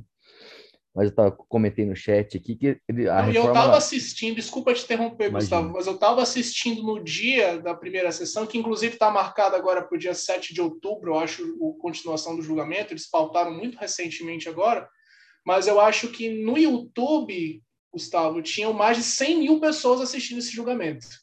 Então é muita gente porque ela atinge todo mundo, né? Todo mundo que se vale da justiça do trabalho, seja como advogado, juiz, todo mundo é o interesse geral, porque todo processo vai acarretar isso aí, né? É, uma, uma coisa que eles confundem, essa questão das custas, primeiro, ela, eles confundem. Uma, as custas, ela, ela tem a natureza de taxa. Ela é uma taxa pela utilização dos serviços judiciários. Ele, a reforma utiliza as custas como uma espécie de penalidade processual para o reclamante que não, não aparece em audiência. Eu entendo, se você tem duas formas de você analisar isso aí, a questão prática e a questão é, jurídica da coisa, né? Teórica. Juridicamente é o que eu falei, a, eles estão usando o instituto de maneira incorreta. Ele não está sendo usado da maneira que ele deve ser usado. Se a parte é beneficiária da justiça gratuita, ele não tem que pagar custas em hipótese nenhuma, que eles deveriam ter feito, de novo, nosso legislador né, não, não foi preciso naquilo que ele queria dizer, eles deveriam dizer ao reclamante que se ausentar sem justificativa é litigante de má fé. Aí, tudo bem. Discutamos se é justo ou não, é juridicamente correto. Estaria correto, né? Agora, você impor pagamento de custas porque ele não compareceu à audiência, não, não me parece juridicamente correto. Por outro lado, é uma questão, praticamente falando, a reforma abriu uma, uma possibilidade que ele justificar a ausência. Então, para o que eles queriam fazer, faz sentido, é basta justificar a ausência. Então, assim, estou falando na prática, tá, gente? Já é, explicando. Se o reclamante não pôde comparecer por qualquer motivo, que é o que acontece, por que, eles queriam com isso? Ah, evitar a lide temerária. É o, é o advogado reclamante que chegou lá na audiência, viu o, o advogado reclamar falando com uma testemunha que ele sabe que vai acabar com o processo dele. Falou, eu vou perder o processo. Então, ele simplesmente fala para o reclamante, ó, vamos embora porque deixa para outro dia, ou por qualquer outro motivo que ele resolva não não ir ou ver que o juiz que está lá é o juiz substituto que julga de outra forma, não é o juiz que ele está acostumado, então ele resolve não comparecer. É, a ideia era essa. E faz sentido, acontece, mas então eles deram essa possibilidade, ó, justifique a ausência em 15 dias que o beneficiário da justiça gratuita não paga custas. Então, acabou ficando é, de um jeito torto, há uma possibilidade de você compatibilizar isso aí, mas tem essa questão né, de principiológica que não está correta. Com relação aos honorários, a gente tem que interpretar, a gente tem que, eu, eu é, demorei um tempo para entender isso, mas eu acho que a gente tem que, que ter, ter, em mente que uma coisa é justiça gratuita, outra coisa é responsabilidade pelo pagamento de honorários. É, A justiça gratuita, ela exime várias coisas. Se você pegar o CPC, o CPC é bem específico em relação a isso. E ele diz que, no parágrafo segundo, como o Márcio citou, que a concessão de gratuidade não afasta a responsabilidade do beneficiário pelas despesas processuais e pelos honorários advocatícios decorrentes da sucumbência. O que pega na reforma, eu, na minha opinião, não é a, a, você impor, é você impor, é você presumir que determinar, e, e eles fazem de uma maneira ruim, novamente, que a, qual é o conceito de superada a condição de hipossuficiência? Gente, isso é extremamente é, abstrato. Tem gente que acha que se o reclamante ganhar 50 mil reais, ele já deixou de ser hipossuficiente. Tem gente que acha que o reclamante tem que ganhar, não, tem que ganhar mais de 100, um milhão. Tem gente que acha que ganhou 5 mil reais, já não é mais, já não é mais hipossuficiente. Eu já vi entendimentos dizendo que ganhou acima do teto da Previdência, já é possível pagar honorários acima do que superar o teto. É, então, acabou ficando uma questão muito difícil de se compatibilizar pela, pelo texto da reforma com relação a isso, a partir de qual momento o reclamante deixa de ser hipossuficiente em razão dos créditos que ele ganha no processo para que ele, que ele possa responder com os honorários. Aí o TST vem e começa e ressuscita a súmula 463. Eles estão aplicando a súmula 463 para dizer que a mera declaração de, de hipossuficiência é, dá direito à gratuidade da justiça, ainda que o reclamante ganhe mais de 10 mil reais, já tem caso nisso aí, que também confronta com aquilo que fala a norma, né, que se ele ganha acima de 40% do teto da previdência, ele, ele não é, aí ele não é presumidamente pobre, isso também é outra questão, né? É, acho que você tem que separar a partir de, de onde ele é presumidamente pobre. Ah, ele ganhou mais, então ele tem, ele não, ele tem que provar. E, como é que ficou tudo muito mal feito e abstrato. E a gente é, tá esse artigo especificamente ele não é objeto da ADI, né? Então, ah, tá esse artigo 790, parágrafo 3 ele não é objeto da ADI, que eu acho que deveria ter sido. Sim, de novo, é. É. eu, eu entendo, por um lado, também quem critica dizer que, poxa, simples declaração você já sai deferindo por suficiência, independentemente de quanto a pessoa ganha, independentemente de, de né, é, presumido e a outra parte tem que provar, eu não sei, eu acho que faz até algum sentido. Tem casos aí de. A gente, é, são raros, né? Porque, gente, quem está na justiça do trabalho, ter que, ou quem não está, né? Quem está sabe, mas quem não está do dia a dia, tem que ter em mente que 95% das ações são ajuizadas por reclamantes que não ganham dois mil reais. É a grande maioria, pelo menos é o que eu vejo na prática do, do meu dia a dia. Não sei em cidades maiores, talvez seja um pouco diferente, mas é a grande maioria são pessoas que já ganham a hipossuficiência, porque já não ganham mais que os 40% lá, que está fixado na lei. E a gente está falando de verba alimentar. Então, é, realmente é tudo muito complicado, né? É uma, é, eu acho que é uma, um assunto que, enquanto não for julgado, acho que esse é uma intervenção necessária do STF para colocar isso de uma maneira correta. É, eu acho que no caso dos honorários, de repente o maior problema é tu prever a possibilidade de descontar a verba uh, que o trabalhador conseguiu, enfim, que o reclamante conseguiu na própria na, no próprio processo ou em outro processo, enfim, porque eu acho que inclusive a possibilidade de de repente suspender, como faz o CPC por cinco anos, mas aí no caso da Justiça do Trabalho seria dois anos, é, e casos altere a condição econômica mediante comprovação por parte do empregador e tudo mais, a possibilidade de pagar honorários eu não, não vejo a priori como uma como sendo inconstitucional. Não estou falando justo ou injusto, mas incondicional. Mas eu acho que tu descontar próprio, no próprio processo créditos que, que inclusive são de natureza alimentar e que aí sim uh, consistem em um mínimo existencial, considerando a realidade dos trabalhadores que a gente está falando, que são a maioria da justiça do trabalho, isso sim configura uma, uma, uma inconstitucionalidade. É, justamente isso. O problema não é o ter que pagar honorários, a previsão de pagar honorários. O problema é o que é condição de hipossuficiência depois do que foi feito. Qual, a partir de qual momento ele deixa de ser hipossuficiente para que se possa descontar aquilo que ele ganhou no processo, sendo que, na maioria das vezes, né, são verbas alimentares. Esse é o grande problema. O Breno, é, se você me dá licença, só para complementar, na verdade é na linha do que falaram, mas citando aqui o que a, a Júlia disse, né, citando o Marcelo Moura, para ficar reconhecida a juridicidade dessa regra, a gente tem que reconhecer que as custas se configurariam como uma multa, né, pela ausência injustificada e não despesa processual. Foi exatamente isso que o Gustavo falou, só complementando o que a Júlia colocou no bate-papo. E o que vem em primeira cabeça? Exatamente. Se ela tem natureza de tributo, a definição de tributo é algo que não constitui sanção de ilícito, é da essência de uma taxa não constituir uma sanção. Então, o que me causa espécie é a absoluta falta de técnica, de novo, do nosso legislador. Por quê? Será que não há outro instituto para fazer isso?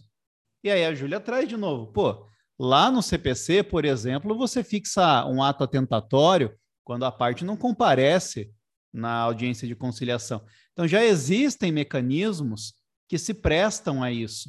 A gente não precisa ser a técnico, né? E depois tentar ficar salvando, explicando aqui essa situação. Depois eu quero falar um negocinho, mas isso aqui foi cirúrgico só para complementar. Na verdade, já foi dito, mas queria complementar. Pode falar, Breno. Então, é, na realidade, eu, eu não concordo tanto assim com, com isso aí que vocês colocam, certo? porque eu, na mesma linha é, do, do que a Júlia falou para os honorários, que eu concordo, é, o problema não é a condenação propriamente dita, né? Uma coisa é você condenar, outra coisa é a exigibilidade, né? Então, assim, faltou audiência, falando aqui de honorários, é extinção sem resolução do mérito, né? Arquivamento é isso.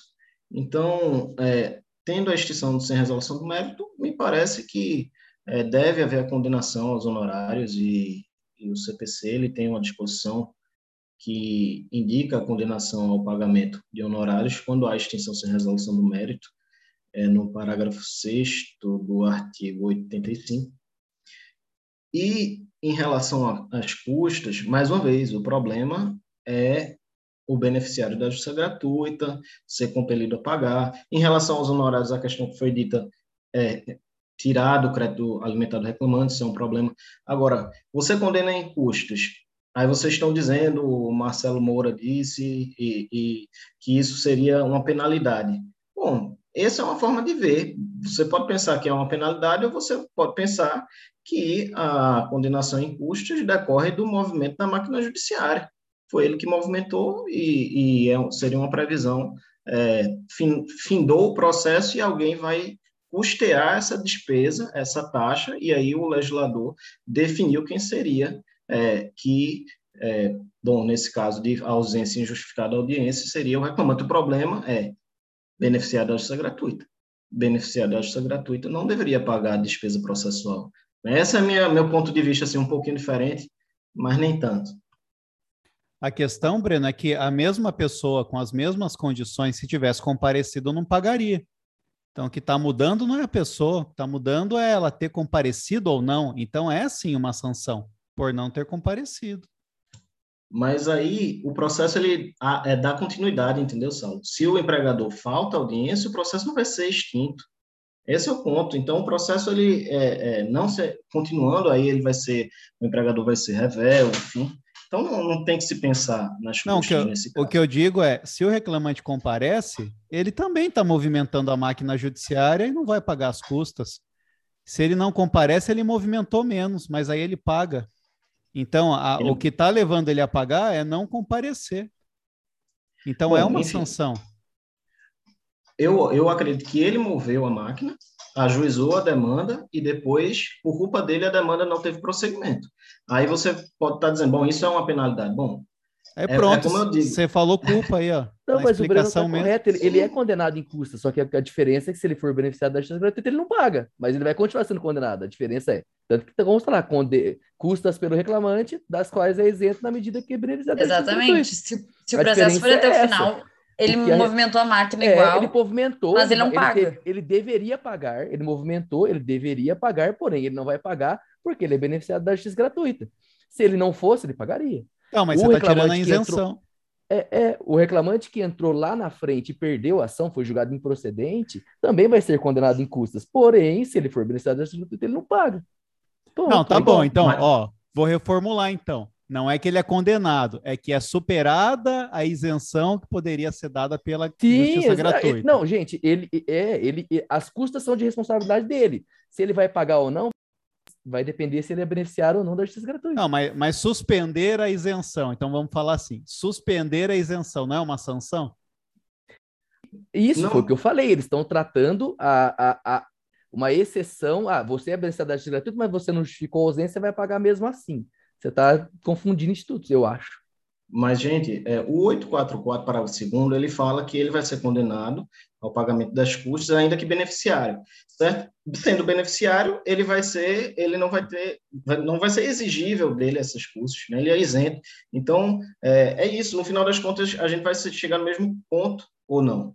É, é, ele é condenado, mas não paga, isento do pagamento, que nem numa sentença de Não, mas- mérito. Pelo que eu entendi, se ele não justifica a ausência, ele paga mesmo sendo beneficiário. Essa é a ideia, né? Isso. Aí paga. depende da, da leitura que você faz do parágrafo 2 parágrafo Tá. 2 vou- literalmente do parágrafo 2 Na hipótese de ausência do reclamante, este será condenado ao pagamento das custas calculadas na forma do artigo 789 da consolidação, ainda que beneficiário da justiça gratuita, salvo se comprovar no prazo de 15 dias que a ausência ocorreu por motivo legalmente justificável.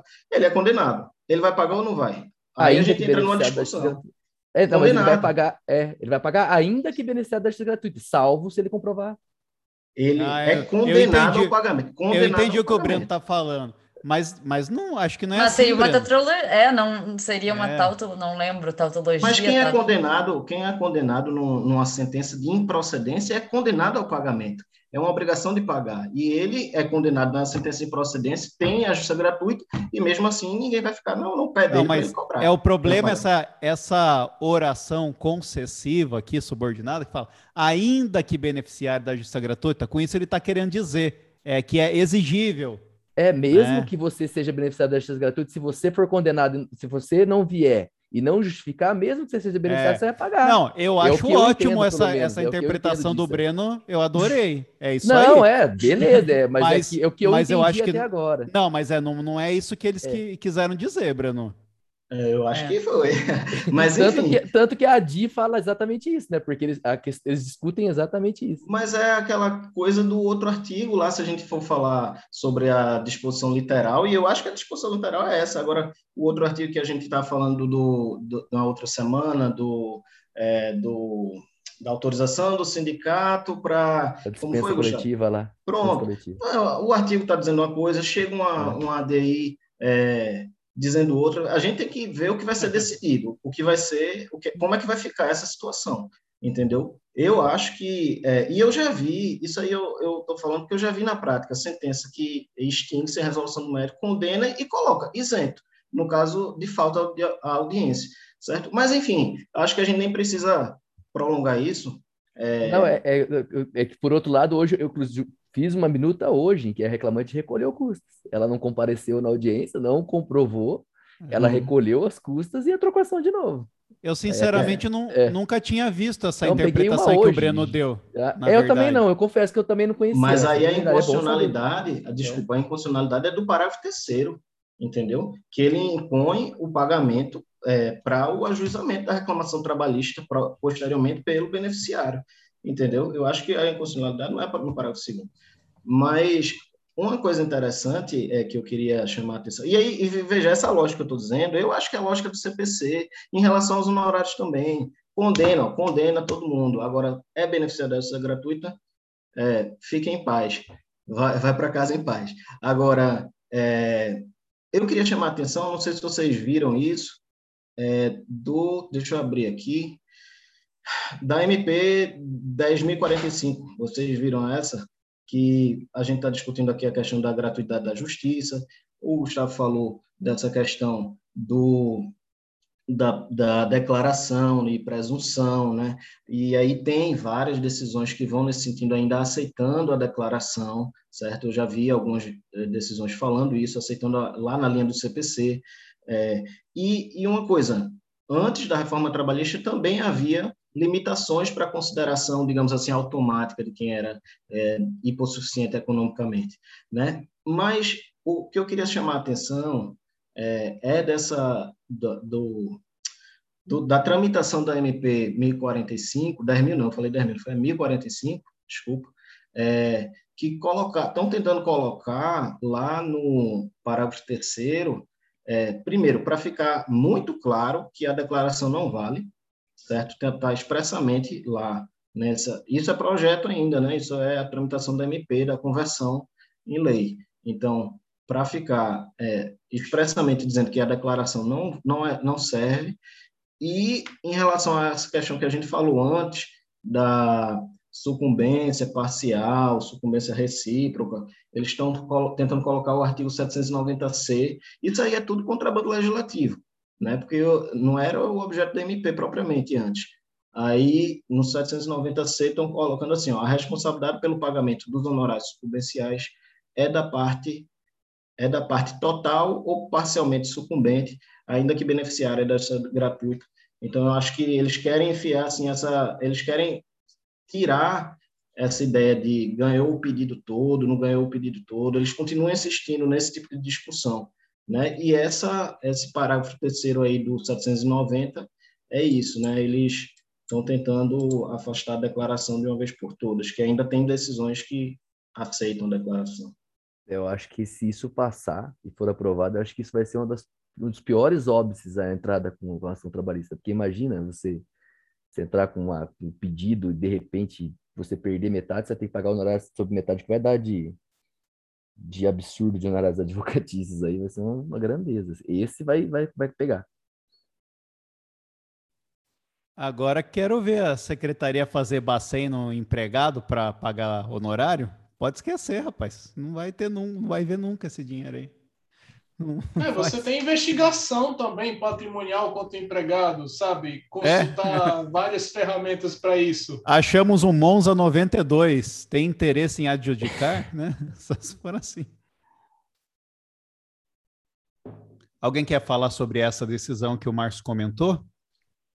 É, tem mais um destaque, já que o, o Gustavo falou da, do artigo 790, parágrafo 3 é, eu já fiz uma pesquisa sobre ele especificamente, né, que não é objeto da, da 5766, mas é, é bem relacionado. É, tem alguns parâmetros que, que o legislador escolheu que é, não fazem muito sentido. Por exemplo, esse, essa questão do, do, do, de 40% do teto do RGPS, por exemplo. Eu fiz uma pesquisa no DIES, deixa eu só fazer uma pesquisa aqui. Deixa eu só botar aqui você. Que hoje dá 2.563 nos quebrados. Deixa eu ver aqui quando é que, quanto que era o valor quando eu fiz a pesquisa. Ó, é, daria em torno, o salário mínimo segundo o DIEESES daria em torno de R$ 3.980,82. Hoje, especificamente, o teto do RGPS é R$ 6.433. Então, assim, não chega nem perto do, do, do prognóstico do DIESE. Então, veja, é, 40% do teto do RGPS é um patamar muito baixo. É, essa questão do, do, salário mínimo ser R$ 3.980 para justamente é, se garantir é, todos, os, todos os objetivos do artigo 6 da, da Constituição está muito distante de 40% do teto do RGPS. Então, se uma pessoa ganha um pouco acima do teto, por exemplo, essa pessoa não seria beneficiária da, da presunção de miserabilidade, que inclusive essa MP 1045, ah, o projeto de conversão dela em lei, que é justamente retirar isso, né? É, que no caso o trabalhador, mesmo que ele veicule uma, é uma declaração de miserabilidade, é, de que não tem condições de pagar as custas, ele mesmo assim teria que provar, ele não, ter, não seria beneficiário da inversão do ônus da prova que o TST, que a terceira turma do TST tem reiteradamente decidido nesse sentido. Então é, é, é muito complicado, sabe? Essa questão é muito difícil. Vamos lá, Letícia. Então, na verdade, voltando um pouquinho ali no que o Breno estava falando, eu achei muito interessante a interpretação que ele deu. Eu nunca tinha parado para pensar nela também, da questão de que a faltou audiência condena. Ok, a questão é que vai continuar suspensa a exigibilidade, né? Como se dá no, no CPC, quando condena em custas e honorários em razão da sucumbência, se ele é beneficiário da gratuidade da justiça, a questão é que ele vai ficar com a exigibilidade daqueles valores uh, suspensos pelo prazo lá dos cinco anos. Então, só que daí eu fui procurar aqui, fui ver se encontrava alguma coisa no TST sobre isso. Eu não sei se vocês viram esse julgamento de julho sobre essa questão, que foi abordado exatamente isso que o Breno falou, porque foi uma das teses do recurso de que, se, já, que primeiro, que, era, que é inconstitucional o dispositivo que manda uh, recolher a, o pagamento das custas em razão da ausência na, na audiência. Uh, segundo, daí eu acredito que tenha sido um pedido sucessivo, né, caso mantida a condenação dele, que fosse, então, suspensa a exigibilidade com base no 791A, parágrafo 4 da CLT.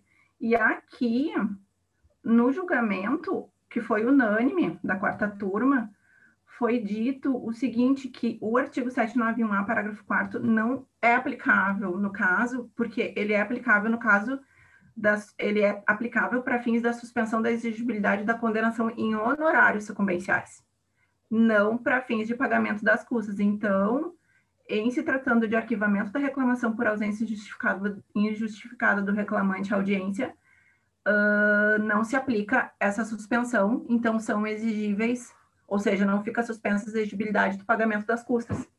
Essa, essa suspensão só se aplica para os honorários, segundo esse julgamento. Mas, é, em relação às custas, de fato não é esse dispositivo, é o 790A, é, que vai falar que o beneficiário da justiça gratuita, ele é isento do pagamento de custos. São isentos do pagamento de custos, além dos beneficiários da justiça gratuita, e aí ele vai falar da União, Estado, Ministério Público, né? E, então, é, ao meu ver, é esse o fundamento que inviabiliza o pagamento. Muitas sentenças, e, e aí retomando, independente dessa questão da, da audiência, de improcedência, acontece isso, né? É, condena as custas do reclamante e isento, porém, do pagamento. Então, assim, é, é uma, eu acho que está aberto, entendeu? Essa, essa discussão aí de como resolver o 844. Acho que é algo a se pensar ainda. Vai lá, Márcio. É uma questão que a PGR tangenciou, mas eu não me recordo de ela ter tratado expressamente, é, ela tratou especificamente do mínimo existencial e, no caso, a gratuidade de justiça como, é, como forma de efetivar o mínimo existencial do trabalhador pobre. Agora, é, eu indago a, aos colegas, né? É, como fica a questão da progressividade social, que é chancelada, por exemplo, no Protocolo de São Salvador, no Pacto de São José da Costa Rica, na, no PIDESC, como fica a progressividade social de um procedimento que antes não tinha, era difícil a condenação do trabalhador, que haveria, havia um acesso à justiça mais acentuado, isso também havia também desvio de finalidade, é verdade, mas como fica a progressividade social de um procedimento que antes não tinha essa condenação, que não havia muita abertura para isso, e que agora a regra geral é a condenação e a exceção é a não condenação de um, um trabalhador que porventura sucumbente. É claro que a, a litigância de má-fé de um trabalhador sucumbente, ela deve ser realmente é, coibida, mas como fica a questão de um trabalhador que está de boa fé e muitas vezes o pedido, abre aspas, não justifica, fecha aspas, o manejo de uma reclamação. Então, é, se um pedido, por exemplo, é de pouca monta para o trabalhador especificamente, será que seria justo eu dizer, ah, então não vale a pena você entrar com a ação e eu fico sem efetividade do meu direito fundamental? E se for, por exemplo, um caso isolado e que, por exemplo, seja de um valor não tão alto, é, o trabalhador acaba não entrando com a ação e também não se justificaria o manejo de uma ação coletiva. Então, esse, esse direito de pouca monta, então que o trabalhador optou por não entrar e fica sem efetividade, é, optou, entre aspas, na esteira do que eu já tinha dito antes. O trabalhador muitas vezes não tem escolha. Muitas vezes ele não está de má fé quando ele entrou, ele precisa da, da, da verba de natureza alimentar. Então, a situação era é econômica e juridicamente muito complexa. Gustavo, se eu posso falar? Ó, quando o Márcio começou a apresentar, já me chamou a atenção ah, que a ação direta foi é, ajuizada pela PGR e, ela, e algumas ações do controle concentrado da PGR têm trazido ah, argumentos com base no direito internacional. Isso me agrada, né? E acho que quem estuda matéria trabalhista principalmente sempre fica vendo essas questões e como, né, historicamente é, sempre foi negligenciado esse tipo de argumentação. Então, relembrando aqui que a Corte Interamericana de Direitos Humanos, lá no caso Gelman versus Uruguai, já havia se pronunciado no sentido de que o magistrado aqui doméstico é o primeiro juiz, né, interamericano. Ele deve fazer essa adequação aí e esse controle difuso do nosso ordenamento em relação ao Pacto de São José, né, e outros instrumentos do sistema interamericano também, né. É, a Júlia já está citando também aqui o caso Cantos versus Argentina, em que se decidiu que ninguém pode ter o receio de pagar custas desproporcionais ou excessivas ao demandar o judiciário. Então, vai casar aqui com o que a gente está falando. Nesse caso, Gelma versus Uruguai, ficou estabelecida essa questão. Avançando um pouco mais na compreensão da Corte Interamericana, no caso Montiel Flores e Cabreira Garcia, também se definiu que não apenas o judiciário, mas outros é, atores responsáveis pelo sistema judiciário deveriam fazê-lo, né? A exemplo do Ministério Público. Então aí nasce a teoria dos núcleos é, de controle do professor Valério Mazuoli, ou seja, todos aqueles atores que fazem parte do nosso sistema jurisdicional devem fazer esse controle aí no seu âmbito de atuação. Então, quando a PGR tem, né, quebra a inércia e ela propõe esse tipo de ação e baseando-se nesses artigos, ela está fazendo isso. Se a gente faz uma pesquisa breve e, e sequer aprofundada das condenações que o Brasil já teve na Corte Interamericana, é fácil perceber que eu, eu, eu, talvez eu não possa falar todas, porque eu não tenho certeza absoluta, mas posso com certeza afirmar quase todas, tem lá ou violação do artigo 8 ou do artigo 25, que é a garantia de acesso ao judiciário. Então, há essa preocupação, e parece que já remansosa no campo internacional, né? e que aqui a gente, na seara trabalhista em específico, deu um passo para trás. Então, é, sempre na dúvida, é bom que a gente garanta o máximo de mecanismos para o acesso ao judiciário, né? E, como, a, como já disseram, a primeira onda renovatória é de tirar custos do acesso.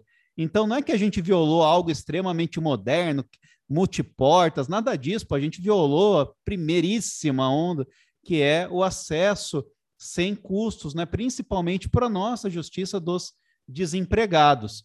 Então, só para relembrar que sempre dá para a gente fazer também, especialmente se você está pensando em prestar MPT, né? E lá apanhar um pouco junto com a gente, é sempre bom a gente saber esse tipo de jurisprudência internacional e não é algo que se fale muito. Então, se aqui a gente puder falar um pouco de vez em quando, já acho que já ajuda também, né? Pode falar, Gustavo. Não, sobre o que o Márcio comentou da questão da progressividade, você complementou, é, é claro, a gente tem que estar lá no artigo 7 né, caput, progressividade de direitos. A questão maior, que eu entendo sobre isso, o problema de, da, dessa questão específica não foi o fato de se prever o pagamento de honorários na justiça de trabalho em relação ao que existia. Não acho que, não acho que esse foi o passo atrás. Eu acho que o problema é a gente não ter uma definição de, do que, de quem é beneficiário da X gratuita. O problema está aí. Porque se você prevê o pagamento de honorários, mas você tem uma definição correta de que a pessoa hipossuficiente ela não vai pagar esses honorários porque eles vão permanecer suspensos, a não ser que altere a condição econômica dela, como está no CPC, como está na própria CLT, Beleza, você, você, tem, você tem que também, é um direito do advogado que trabalha na Justiça do Trabalho. Hoje em dia, por mais que a gente tenha a questão do justo postulante, a gente sabe que 99,9% das ações são manejadas por advogados. Então, eu não vejo um problema em você prever o pagamento de honorários. O problema é você não ter uma, uma, uma parametrização de quem é beneficiário da justiça gratuita e quem não é, sujeitando muitas vezes pessoas que, como o Márcio citou, o DIES e os dados, pessoas que é, tecnicamente não são beneficiados da justiça gratuita, terem que arcar com honorários advocatícios, sendo que elas não têm condições para isso. Para mim, o problema é esse. A, o retrocesso está aí na, na questão de você não conseguir definir, não conseguir resguardar quem efetivamente precisa de não ter que arcar com custas do processo, honorários e custas em geral. Pode falar, Márcio. Não, é, tem a questão ainda de um destaque é, uma situação pessoal minha. Eu estou lotado numa vara de interior que a maioria dos processos do acervo da, da vara que eu trabalho são, são postulados em justo postulante. É geralmente o inverso da, da, da, perspectiva nacional, em que o justo postulante ele dificilmente é encontrado nos grandes centros. Mas no interior de, do estado, por exemplo, no meu estado do Amazonas, é, o justo postulante é a regra e os advogados são exceção. Então, isso acentua ainda mais a desigualdade social do trabalhador que maneja em justo postulante, que não vai saber nem o que significa uma condição suspensiva de exigibilidade de um crédito de honorários advocatícios e de custas, enfim, de outras despesas processuais. Muitos não sabem nem ler e escrever. Como é que eu vou explicar isso para eles? Complicado, né?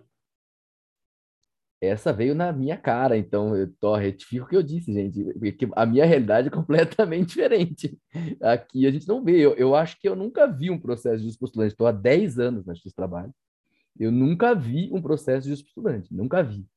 É, eu acho algumas que as... realidades, algumas realidades longínquas, do, especialmente do norte, do interior do Amazonas, o justo postulante é essencial, visto que a Defensoria Pública dificilmente atua na Justiça do Trabalho, né? Então, nessas localidades muito distantes, era, é, o justo postulante é essencial, né? Mas é claro, quando na, nos grandes centros, a realidade é justamente que você falou. Então, essa realidade é muito peculiar, mas essa realidade peculiar, ela não foi tratada especificamente na legislação. Essa, essa realidade foi totalmente esquecida, né? É, acho que partiu-se do pressuposto do, de quem vive em grande centro de que isso não existe mais, né? Acho que esqueceram de dar uma olhadinha no, no, no todo, né?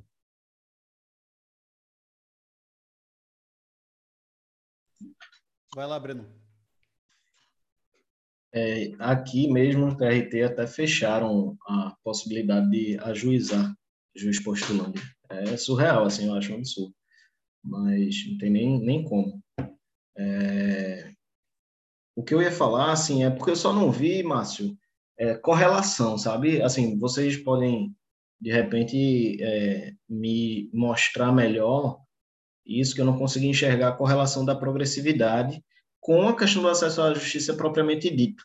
Tudo bem que a Justiça do Trabalho é um, é, acaba sendo um instrumento né, de efetivação de direitos sociais, mas, de fato, assim, para mim o que pega é violações ao acesso à justiça. Essa problemática é, relacionada a despesas processuais, honorários para quem tem quem é beneficiário da justiça gratuita e que, e que deveria realmente ter uma justiça gratuita é, é algo que acaba maculando a, o acesso à justiça e apenas por via transversa a, é, atinge os direitos sociais. Mas se a gente enxergar a progressividade, e aí eu posso estar falando besteira, mas se eu, se eu correlacionar esse efeito clique, essa progressividade de direitos ao direito social propriamente dito, que é essa associação que eu estou fazendo, aí eu não consigo vi, vislumbrar um, um, problema, uma violação a essa progressividade, é, a vedação a esse retrocesso social é, com a questão da violação ao acesso à justiça. Seria uma, uma outra espécie de violação, transgressão a, a, um outro tipo de direito fundamental, mas se houver realmente algum tipo de vinculação. É, e aí, até uma pergunta interessante, que é, natureza possui o direito público subjetivo de ação, de acesso à justiça? É um direito fundamental, a gente já sabe, mas de primeira dimensão, de terceira, né? Eu acho que eu diria de primeira, mas é, uma pergunta que eu nunca vi, mas por isso que eu não consigo associar a vedação ao retrocesso social. Breno, eu acho que se você prevê um direito sem garantir o seu acesso, você não previu nada. É isso. Então, pode falar, Júlia. Posso? É, Breno, é, eu não, até vou fazer menção ao Gustavo, procurador do trabalho, de um curso que eu fiz com ele, e realmente uma, da, uma das, da, das questões envolvendo o curso foi a, a aplicação do, do direito do, da progressividade, né, do efeito clique aos direitos individuais. E o que ele diz é que é o seguinte, todo direito fundamental, né, social ou de terceira dimensão guarda um núcleo individual, ainda que esse núcleo seja o direito ao acesso à justiça, ou seja, poder reivindicá-lo. Contrário senso, todo direito tipicamente individual, uma vez inserido no contrato de trabalho, ganha acepção social, que seriam os direitos laborais inespecíficos, e por isso sobre eles também incide a vedação ao retrocesso. É, mas eu entendo um pouco do que tu quer dizer, porque de repente, realmente, assim, é um argumento que a gente usa muito mais para direitos sociais, e nisso eu concordo. Eu acho que tem argumentos muito melhores nessa questão, como o acesso à justiça em si, do que a progressividade para sustentar uma inconstitucionalidade ou algo assim. Então, acho que seria um argumento secundário, mas a, dessa forma que eu acho que incide, assim que não, o direito não é realmente como o Saulo falou, não, não é garantido se não garante o acesso à justiça a ele. É, eu, eu acho que vai da forma como você enxerga mesmo o acesso à justiça. Se é, se é alguma coisa assim autônoma, ou se há um diálogo entre o direito substantivo e, e você exigi-lo. Me parece que eh, os dois andam juntos. É, se você dá o direito, você tem que dar a possibilidade de exigi-lo contra, de opor esse direito contra as outras pessoas. Uma vez que ele não é respeitado, tem que vir automaticamente. Porque se a gente imaginar uma carta cheia de direitos lá, 33 incisos, e no segundo momento você não garante que, uma vez violados, eles serão exigíveis, eu acho que é praticamente um um poema assim, não é uma, não é uma verdade, é uma ficção, então. Então, lógico, eu entendo isso, tem a evolução do direito processual, né? E aí, o que, que ele é, né? Imanentista, autonomista, agora é a, a valoração é informada e tudo. Legal, tem isso tudo aí, mas eu acho que a, a forma, pelo menos como eu das, das leituras tenho enxergado, é assim, é, é que ele anda junto. Então, o processo é um jeito de viabilizar o direito que eu dei anteriormente. E eu consigo enxergar uma, um retrocesso, sim, quando eu volto atrás nessa, nessa segunda etapa do direito, que é a sua exigibilidade. Né? Então, ah, agora eu não vou pagar honorário, vou pagar custa. Ah, quer saber? Então não vou utilizá-lo. Né? Mas eu entendo que dá sim para enxergar uma coisa separada da outra mas assim, na minha cabeça funciona melhor dessa primeira maneira que eu falei. É. É porque no caso seria não somente a violação, o retrocesso social, mas a progressividade, ou seja, não posso voltar, mas não somente não posso não voltar, mas eu também tenho que prosseguir, né? Tem que ser progressivo para frente, né? E no caso houve retrocesso, a, a, na minha visão pessoal, né? Sim, houve retrocesso. É, eu acho que no, no, mundo ideal você teria uma facilidade de acesso, né? Assim, todo mundo tal, mas lógico, como a gente tem orçamentos limitados, não dá para você fazer isso. Então, pelo menos que se garanta aos pobres, pelo menos que se eleja autores ideológicos para proteger direitos difusos, pelo menos que se invente outras formas de acessar o seu direito que não pelas vias do judiciário, como a terceira onda, e assim vai. Então, é meio que o mínimo, né, essas ondas aí, né? Pode falar, Márcio. E um outro destaque que é, foi realizado, inclusive, no, é, no projeto de lei, não só no Senado, mas também é, na Câmara, projeto de lei 6787 na Câmara e projeto de lei 38 no Senado, é que é, houve a necessidade de se realizar uma litigância responsável é, como que eu vou exigir, muitas vezes, de um trabalhador que está é, no exercício de um justo postulante, que é a minha realidade é, habitual, como que eu vou exigir muitas vezes essa responsabilidade, essa consciência, esse prognóstico de o que é que eu tenho de direito de uma pessoa que muitas vezes não tem instrução, não tem conhecimento jurídico acerca dessa matéria? É, é muito injusto e muitas vezes chega até a ser um pouco é, complicado exigir de um litigante que não tem muitas vezes assistência jurídica eu não só não teria conhecimento jurídico para fazer isso, mas eu também não tenho assistência do advogado. Eu estou em justo posto longe, eu estou sozinho. Então, essa situação de estabelecer uma litigância responsável, na verdade, eu parto de um pressuposto que um trabalhador que ele não, ele não ganha uma ação, ele necessariamente estava tentando obter vantagens devidas. Mas, na verdade, o trabalhador muitas vezes nem sabe o que ele tem direito. Muitas vezes ele chega na Justiça do Trabalho e diz: Doutor, o que, que eu tenho de direito? Doutor, o que, que eu posso pedir? Ele nem sabe o que está fazendo ali. Então, esse prognóstico, essa, essa exigência do trabalhador ser mais consciente, isso esbarra numa dificuldade cultural do trabalhador de nem saber o direito que ele tem.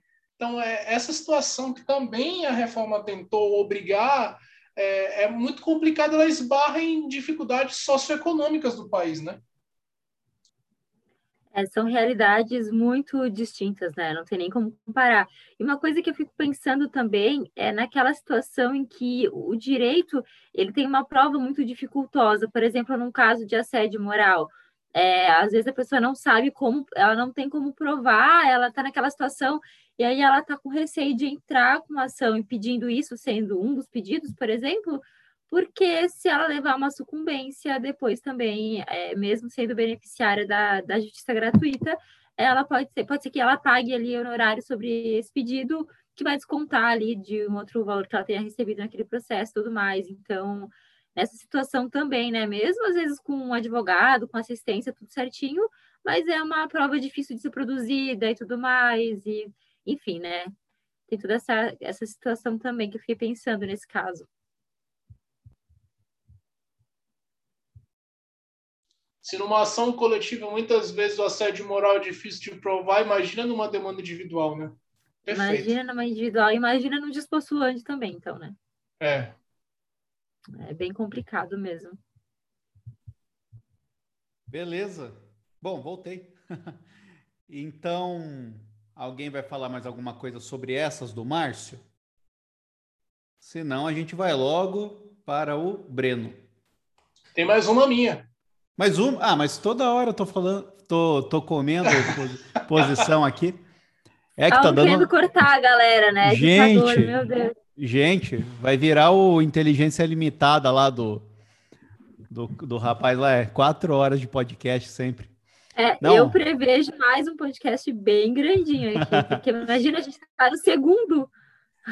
É, eu fiquei, fiquei com a impressão que a gente já tinha abordado os dois temas, mas não estou acelerando ninguém, não. É porque dentro do primeiro tema do Márcio tinha muita coisa já para falar, é muita. Né? E muita discussão. Então a gente se perdeu, né? Normal. Mas segue aí, Márcio. Vamos lá. O segundo tema, que não é tão polêmico quanto o primeiro, mas ainda assim é polêmico, trata do, do dos artigos 223A e 223G, parágrafos 1 e 2 da CLT, que tratam justamente da limitação dos dispositivos aplicáveis na apreciação de danos morais, danos extrapatrimoniais da Justiça do Trabalho, e justamente o tabelamento é, de pagamento de indenizações por danos morais na Justiça do Trabalho.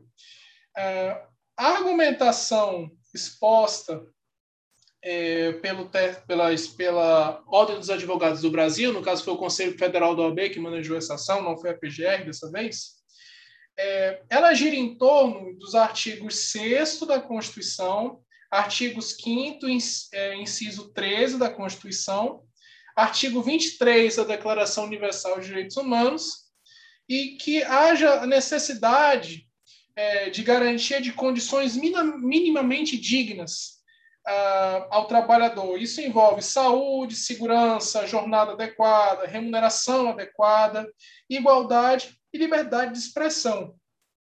Uh, Os fundamentos constitucionais também giram em torno dos artigos 5 né, o caput, que trata da, da isonomia, porque esse teto é, ele não existe na, na jurisdição civil, não existe na justiça comum. Os artigos 5 incisos 5 e 10, que falam da reparação integral. Inclusive, há uma, é, um destaque muito interessante na petição da OAB quando se trata do princípio da reparação integral, que ele fala justamente que ele é oriundo da doutrina francesa, de que é, a reparação integral seria todo o dano, mas não mais que o dano. A função da reparação integral nessa perspectiva seria compensatória, seria a totalidade dos prejuízos amargados, que aí justamente seria limitada pela, pela, pelo tabelamento do 223G, parágrafos 1 e 2 e ah, no, também a função indenitária, que seria, aí, é, no caso, você evitar o enriquecimento sem causa, que seria a banalização do Instituto Dano Moral nesse caso concreto, e a concretizadora do prejuízo real, seria uma equivalência entre a indenização e os prejuízos efetivamente observados no caso concreto. Uh, outro argumento que também foi utilizado pela OAB, é, que para mim é o mais plausível, é a violação da independência funcional do magistrado. O juiz, ele é, segundo seu prudente arbítrio, é, ele é o agente público que pode definir, no caso concreto, qual foi o dano casuisticamente experimentado pela parte. É, quando a parte pede, no caso, ela é, faz tutela condenatória de indenização por danos morais, como se trata de dano extrapatrimonial, eu não posso fazer um prognóstico específico de como uma pessoa especificamente sofreu e outra não. Isso é uma análise que tem que ser realmente feita no caso concreto, uma análise, um julgamento com equidade no caso concreto, né? É, o que eu também acho muito grave dessa, desse, desse tabelamento dos 223G parágrafos primeiro e segundo é justamente isso aí eu queria debater com os colegas para mim, eu acho o ponto mais sensível é quanto mais, quanto menos o trabalhador recebe, menos ele vai receber de indenização por danos morais. Então, eu posso, inclusive, veja bem, inclusive, direcionar a conduta do empregador a justamente violar os direitos fundamentais dos mais fracos, dos que ganham menos. Ah, então se eu vou querer direcionar um assédio moral e fazer esse, abre aspas, exemplo contra os outros, eu vou direcionar para quem ganha menos, porque eu sei que eu vou pagar menos se porventura for condenado. Isso é muito complicado, né? Existem precedentes do STF sobre essa matéria, por exemplo, o RE 447584 e o RE 396 386, no mesmo sentido, a DPF 130, que declarou não recepcionado o artigo 52 da Lei de Imprensa, a súmula 281 do STJ, na Justiça Comum, já afastou o tabelamento de indenização por danos morais, e existe também o enunciado 550 da Jornada de Direito Civil, também nesse sentido, na impossibilidade de fazer prognósticos de indenização por danos morais, por tabelamentos objetivamente expressos.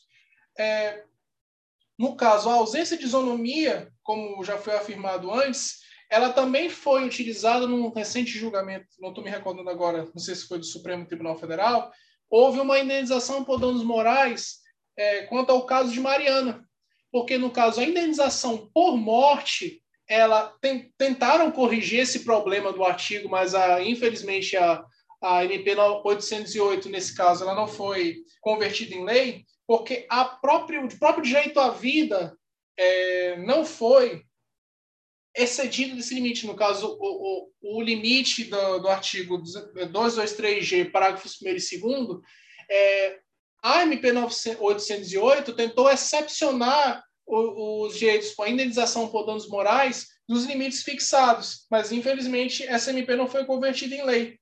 É, então, o rol dos direitos fundamentais do 223G, do 223C, na verdade. Isso aí já, já seria um, um destaque pessoal meu.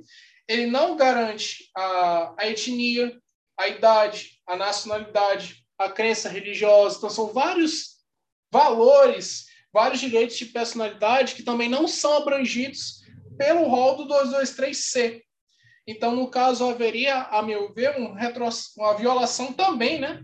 Na, na, mesma discussão que a gente estava fazendo no, no julgado passado, a violação um retrocesso social, porque justamente haveria um estímulo aos, aos agressores a justamente não é, é vamos, vamos fazer um prognóstico econômico da situação. O que, que é mais barato? Eu descumprir e muitas vezes eu tenho um tabelamento, posso saber quanto que o empregado vai vencer numa condenação trabalhista, que no caso tem os danos leve, médio, grave, gravíssimo, ou eu vou pagar, ou abre aspas, o custo, fecha aspas, da, de cumprimento de normas de saúde e segurança do trabalho, por exemplo, que são o carro forte das indenizações por danos morais na justiça do trabalho.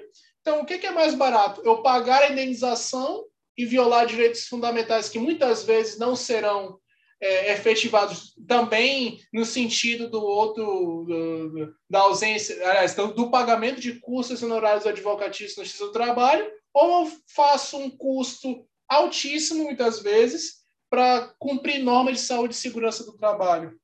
Então, esse julgamento também é muito complicado. Já houve ao, ao que eu me recordo, o início dele, mas ainda não foi finalizado também. É isso, agora foi mais curto. Pode ir lá, Breno. É, em relação a, a esse 223C, Márcio, é, você, se você fizer uma comparação com o 223D, é interessante que o legislador foi bem safo, assim, porque quando ele menciona é, os bens jurídicos e materiais da pessoa jurídica que viabilizam né, um, um eventual dano moral, sem polemizar aqui a questão do dano moral da pessoa jurídica, mas quando ele é, trata disso, ele fala é, que ele lista alguns ali da pessoa jurídica, a imagem, a marca, o nome, segredo empresarial, e fala que é, esses são bens juridicamente tutelados.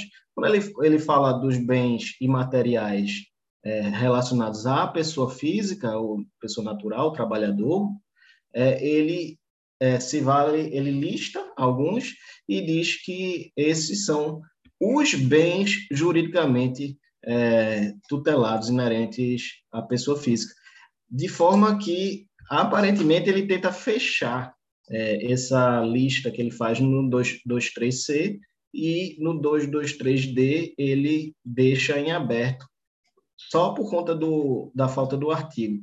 Agora, é, de toda forma, eu acho tranquilo assim enxergarmos e acho que a maioria tem feito assim, que o 223C, ele é meramente exemplificativo, né? E aí, assim, eu até acho virtuosa a positivação dessas dessas desses valores e materiais extrapatrimoniais que viabilizam o dano moral na lei, porque é, isso dirime algumas hipóteses de cabimento do dano moral propriamente dito, entendeu? Então, eu acho até interessante essa disposição aí, se a gente percebê-la como meramente exemplificativa.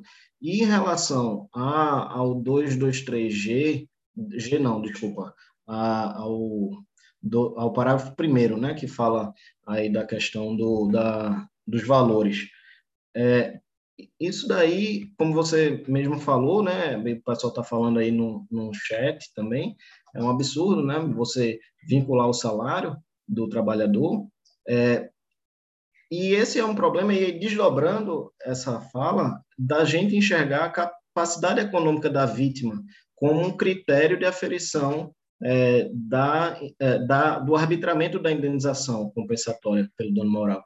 Então, assim, é, você pode ter situações em que duas pessoas é, são ofendidas pela, pelo mesmo agressor, né, de uma forma absolutamente idêntica, igual, igual. Mas aí porque um é uma empregada doméstica, o outro é um desembargador, certo? Vai que eu estava arretado lá no, no trabalho, é, dei um murro na cara do chefe, do desembargador, Deus me livre, nunca ia fazer isso, e dei um murro na cara da funcionária da limpeza. Igualzinho, na mesma hora, foi um aqui e outro ali. Aí a, a, a, empregada da limpeza, não é doméstica, né? Eu falei doméstica antes, mas enfim, eu mudei o exemplo. É, vai, aí ela vai ganhar quanto de, de uma indenização como essa, num evento, num fato desse? Né? Ela vai merecer 5 mil reais e o desembargador, porque ganha muito, vai merecer 20? Né? É um problema muito sério. A dignidade das pessoas é diferente. A minha dignidade vale mais do que a do outro, porque eu ganho mais ou porque eu ganho menos. Né? Mas isso ainda assim é um problema. A gente é, é, pensar nisso continua parece muito injusto. Na prática, muita gente usa a capacidade econômica da vítima, mas e se a gente tiver Bill Gates sendo processado e eu der um mão na cara de Bill Gates? E aí você, Márcio, ia deferir quanto para Bill Gates? 5 mil reais, 10 mil reais? Né? Não podia ser muito mais que isso, não, porque eu também não ia ter nem como pagar se fosse muito mais. Mas é uma coisa muito complexa, né? É, é falar em capacidade econômica da vítima. Eu queria só, assim, colocar isso aí na mesa, se alguém quiser falar mais. Pode ir lá, Gustavo. É, é, o Breno falou, né, a questão do, do absurdo aí de você. É só pensar, como o Márcio usou o exemplo lá de Mariana, né? Você imagina um rompimento da barragem, morreram lá 100 trabalhadores, dentre eles um, um, uma pessoa, um ajudante de obra e um engenheiro.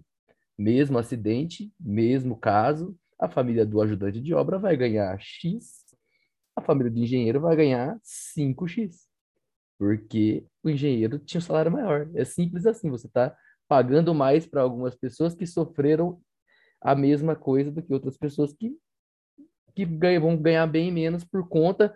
É, é você, é, de uma forma transversa, você incentivar que as pessoas paguem menos, inclusive, que o empregador pague cada vez menos, né? Se for pensar que, né, já que eu vou, já que eu sou um assediador contumaz, é melhor eu pagar menos para meus funcionários, porque caso de indenização, quantos menos eles ganharem, menos eu pago, eu tenho um limite, eu tenho um teto, até porque aqui fala, né, até 50 vezes salário contratual, mais do que 50 vezes eu não vou pagar, então, aí eu vejo daí se compensa ou não, né? O crime, no caso. É, mas uma coisa que chama atenção e que a gente está falando de forma recorrente em todos os temas quase, é como é, o, que, o que a reforma traz para a Justiça do Trabalho não tem parâmetro nenhum com as outros, os outros órgãos da Justiça, né? Não tem paralelo. Aqui, é, eles erraram na mão de uma forma que é absurda. Eles trouxeram coisas que se fosse feito no âmbito da justiça comum, nossa senhora, cairia o país, né? É, na justiça do trabalho, como é uma justiça especializada, e todas as alterações basicamente foram em benefício dos empregadores, que a gente tem que ter em mente que empresas são quem financiam campanhas, então, obviamente, se tiver, salvo uma ou outra exceção, a gente vai ter, se for ter que atender interesse de alguém, a gente vai entender, vai atender o interesse econômico, na grande maioria das vezes. A gente tem que ter isso em mente, né? É por isso que as coisas ocorrem, e é para isso que o direito do trabalho está aí, como uma forma de contenção, é para isso que o judiciário trabalhista está aí, que a gente tem que tentar, da melhor forma, equilibrar isso aí, né? O judiciário exige que é, a, como é que é o nome da expressão, de minorias, né? Que eles falam, que a gente tem que ter esse contrapeso. É, então chama muito, mais uma vez, a gente, o Márcio citou exemplos de que o STJ já, já afastou isso, na, na, justiça, na lei de imprensa já foi declarado inconstitucional, e na justiça do trabalho, de novo, a gente está há quatro anos convivendo com uma coisa, eles tentaram dar uma maquiada, né, fazendo a MP lá, que o Márcio comentou também, a MP do Temer, que ele vinculou a indenização ao, regi ao teto da Previdência, não ao salário, porque eles viram que é um negócio um absurdo, né, então, ah, Tarifar já é um absurdo. Tarifar já está errado, tarifar, você já ofende o princípio da reparação integral, como o Márcio disse, você, você tira a discricionariedade do magistrado de analisar de acordo com o caso concreto a gravidade da questão, mas você vincular o salário é, é, é, ofensa básica ao princípio da isonomia, né? Artigo 5 da Constituição. Então, de novo, a gente tem uma, uma, lei que é flagrantemente inconstitucional, um artigo que é flagrantemente inconstitucional, que não tem não tem defesa e ele tá aí, gente, firme e forte. Acho que não tem nem perspectiva de ser julgado isso aí tão já, né? Basicamente isso aí, gente. Emily traz novas informações. Não, na verdade, é, complementando só, realmente é um dos artigos mais bizarros dessa reforma, né? Mas uma coisa que eu queria falar, até não foi objeto, né? O, 2, o 223B não foi objeto da, da, da ADI, mas uma coisa que eu achei interessante trazer foi o enunciado da segunda jornada de direito material processual do trabalho. Porque o 223B da CLT fala ali que são, no final, né, que são os titulares exclusivos aí desse direito à reparação. Mas nesse enunciado, eles trazem expressamente que esse artigo ele não exclui é, a reparação de danos sofridos por terceiros, né? Que são aqueles danos em, em ricochete. E também a de danos extra-patrimoniais é, ou morais coletivos. Então, mesmo com esse, é, com esse artigo, é, não excluiria essas outras possibilidades, e nesse caso aplicaria ali a, a legislação civil pública e o, e o título 3 lá do CDC. Então, só para trazer também essa informação aqui desse, enunciado. É, o, o argumento também, né, além disso, é que é, o dano em ricochete seria de natureza civil, então não foi abordado aqui pela CLT, o coletivo também é outro microsistema, então a gente meio que sai por aí, né? Fala, é, não tratou disso porque realmente não é questão da CLT, né? Uh, Letícia. Não, só um, um outro ponto, uh, que a, a, discrepância e tratamento uh, não isonômico se dá não apenas entre os trabalhadores, né, em razão do cargo que ocupam e do salário que oferem, mas até da, das próprias, em alguns casos, uh, vai se dar a distinção tão apenas em razão da relação jurídica estabelecida por exemplo, nos casos de acidente aéreo, em que uh, os familiares da, das vítimas vão ter o direito à indenização, só que os familiares das vítimas que eram passageiras do avião, vamos dizer assim, vão ser indenizados efetivamente de acordo com a extensão do dano, de acordo com o Código Civil, né? E os familiares daqueles da tripulação, vamos dizer assim, estavam lá os comissários de bordo, piloto e tudo mais, a indenização deles não vai se dar de acordo com a extensão do dano. Ela vai se dar exclusivamente de acordo com aquele tabelamento, aquela, aquele tarifamento que a CLT trouxe. Então, também isso seria uma, uma flagrante, na minha opinião, inconstitucionalidade, no momento que trata exatamente o mesmo fato de forma totalmente distinta, tão, tão, apenas, em, tão apenas com base na relação estabelecida com o causador do dano, né? No caso da empresa aérea. Isso é só um exemplo, né? Mas achei que era importante trazer essa, esse ponto também. Emily? Já foi aqui, só esqueci de abaixar a mãozinha. Então é Breno. É... Caramba, agora eu esqueci. O que é que eu ia falar? Deixa ah, eu falar um, negócio, um negocinho rapidinho, então. É, que me chama atenção na, na abordagem dessa tese aí, dessa, dessa jurisprudência, realmente é a questão da monetização dos direitos fundamentais. Então, vira e mexe, a gente, eu volto nesse assunto, que são coisas que eu fico conformado mesmo. E o que se notou é isso, né? Mais uma vez, um argumento de nível utilitarista e a economia buscando explicar o direito, né? Quando a economia deveria se basear na dignidade, é o contrário, a dignidade está se baseando na economia. Então, é, é uma visão é, contrária ao que a, o texto constitucional coloca. Né? Então, realmente, é, no final do raciocínio, né, Uh, vai haver sim um cálculo atuarial para ver até onde vale a pena implementar uma medida ou outra de proteção do meio ambiente, ou de dano moral, ou de tudo mais, né? E realmente isso daí não pode acontecer.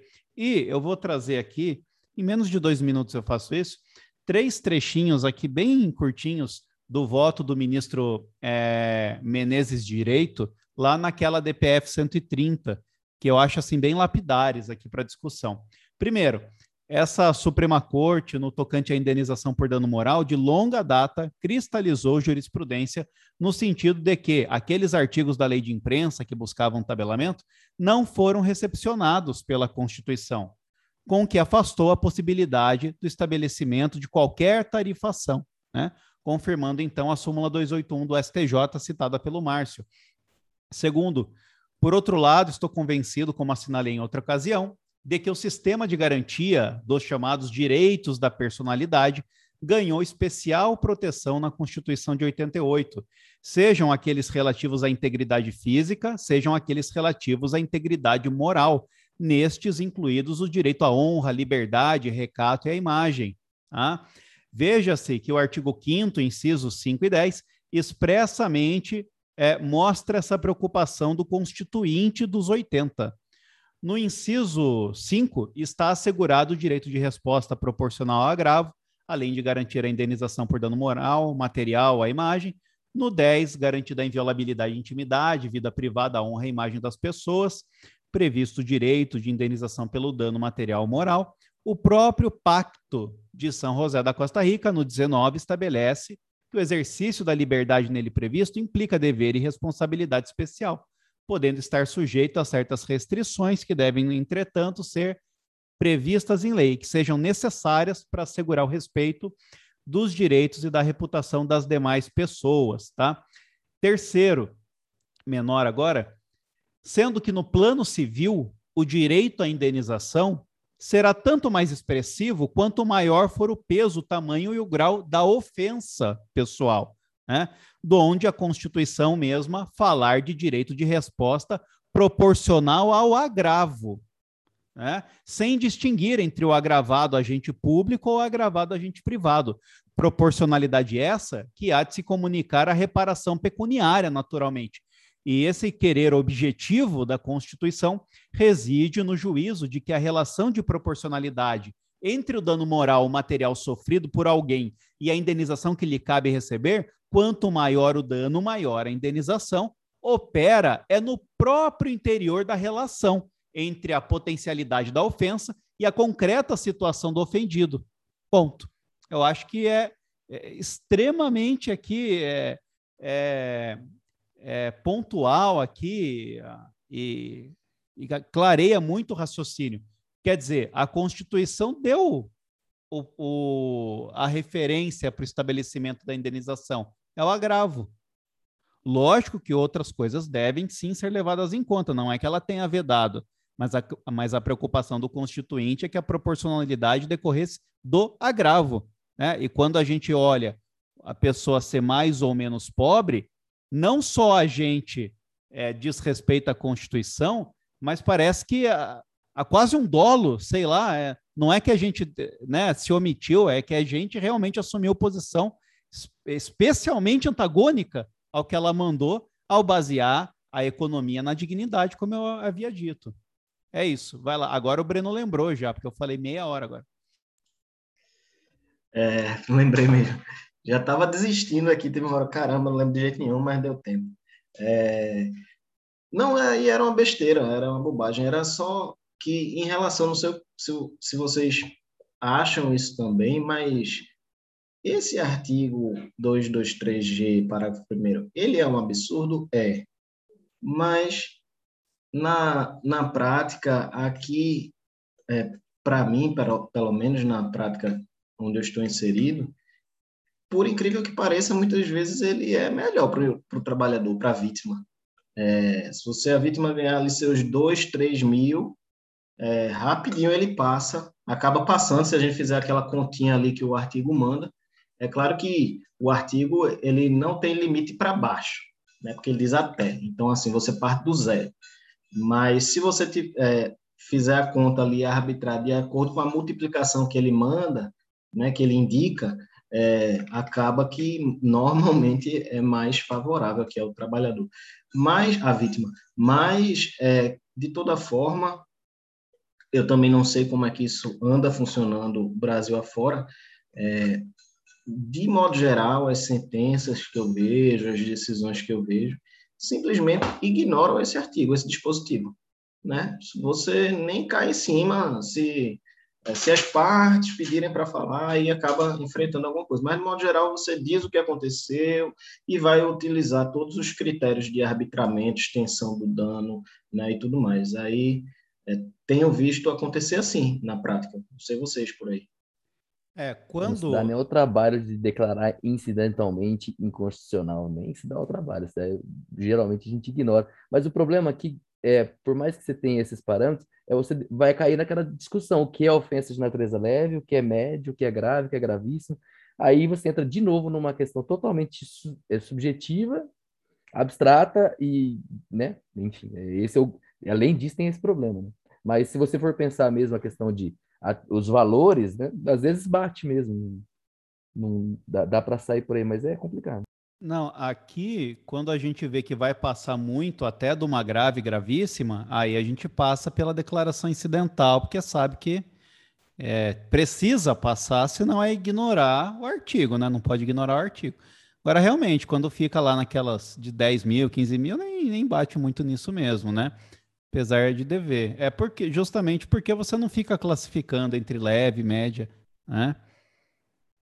É, mas se você pegar um salário de dois mil reais, por exemplo, mesmo uma situação gravíssima, é difícil você ver uma indenização por dano moral de mais de 100 mil, né? Difícil, é raro, acontece, é, é raro. Geralmente, quando é aqueles casos de acidente de trabalho, que a, a perda da capacidade foi muito grande, e a pessoa, principalmente quando é mais jovem, como vai dar um dano patrimonial muito grande, o moral tende a ser maior também, né? Eu, como não sou membro, né, ainda, se, se Deus quiser, né, não faço isso, mas é, por enquanto a minha impressão é que o dano moral não poderia nunca ser menor que o patrimonial, porque isso é, de, de novo, ter uma visão econômica do mundo e eu não, não compactuo com isso. Então, acho estranho falar, ó, você vai ter uma perda patrimonial aqui de um milhão e moral 30 mil, sabe? Para mim é incompatível, tem que ser no mínimo a mesma coisa. Mas lógico, eu não faço isso porque seria minoritário e hoje em dia eu não posso nem ser minoritário porque eu não assino, né? Mas eu tenho essa dificuldade aí. Agora, essa visão do Breno, é, eu acho que é uma interpretação meio, meio assim sueca, não sei. Uma vez estava tendo uma aula magna, né? Com, com um professor estrangeiro lá, europeu, né? País avançado e tal. E ele falou: olha, o artigo 7 de vocês aqui é interessante, né? Porque quando ele fala de turnos ininterruptos, ele fala que a jornada aqui é, é de seis horas, mas ele permite convenção coletiva para diminuir, né? Essa jornada. Legal, né? Aí já orientaram ele, né? Falou: não, professor, aqui essa convenção coletiva, sempre que vem, é para aumentar, nunca é para diminuir, né? Então, como o Breno falou, ah, nunca dá problema, né? Porque tem um até. Mas me parece que esse até foi colocado só para reclamada, quando fosse condenada, ela poder alegar, olha, passou, né? Não pensando no empregado, né? Justamente porque o limite é o máximo, você já bem falou isso, né? E, e lógico, às vezes serve de parâmetro, porque é algo que falta, né? Então, quando falta o parâmetro, é, a gente tem dificuldade. Quando a lei dá, a gente reclama. Mas é que eu acho que não é função da lei, é função da jurisprudência, dar esse parâmetro. E parâmetro, né? Não fazer como alguma coisa fechada aqui que a lei fez. Mas é interessante, sempre eu leio desconfiado do artigo, não leio com essa bondade, não. Então, alguém quer falar mais desse artigo aqui? É. Então, ó, a gente está com duas horas e meia. Eu acredito que vai mais uma hora se for para o próximo. Por mim, tranquilo que, que vocês acham aí? Bora, bora, bora? Deixa eu ver quem mais. Então, beleza, deu maioria aqui, então boa. Vamos lá, Breno. Bom, a minha eu acho que vai ser rapidão, porque é um negócio já batido, né? Todo mundo já está sabendo. Terceirização, tá? E é, e é algo que já foi decidido faz um tempinho né, pelo STF. São dois casos, tá bom? A, a DPF 324 com RE 958252, né, que esse é o caso principal na realidade, e eu também fiquei com um agravo no recurso extraordinário 791932. Eu vou começar por esse, porque ele é mais simplesinho, e aí depois a gente vai ao que interessa mais, tá bom? No, nesse caso desse agravo no recurso extraordinário, é, no final das contas, esse recurso, ele é, esse, esse precedente, ele é posterior à DPF 324. Mas, assim como na ADPF 324, o, o STF acabou, ainda que, digamos, por uma via transversa, reconhecendo também a licitude na terceirização é, em atividade fim, certo? O caso, ele dizia respeito à terceirização que a Telemar, uma empresa, uma concessionária do setor de telecomunicações, né, ela terceirizou, ela, ela é, contratou né, a Contax, é, não sei nem se eu posso ficar falando o nome das empresas, acho que tem problema não.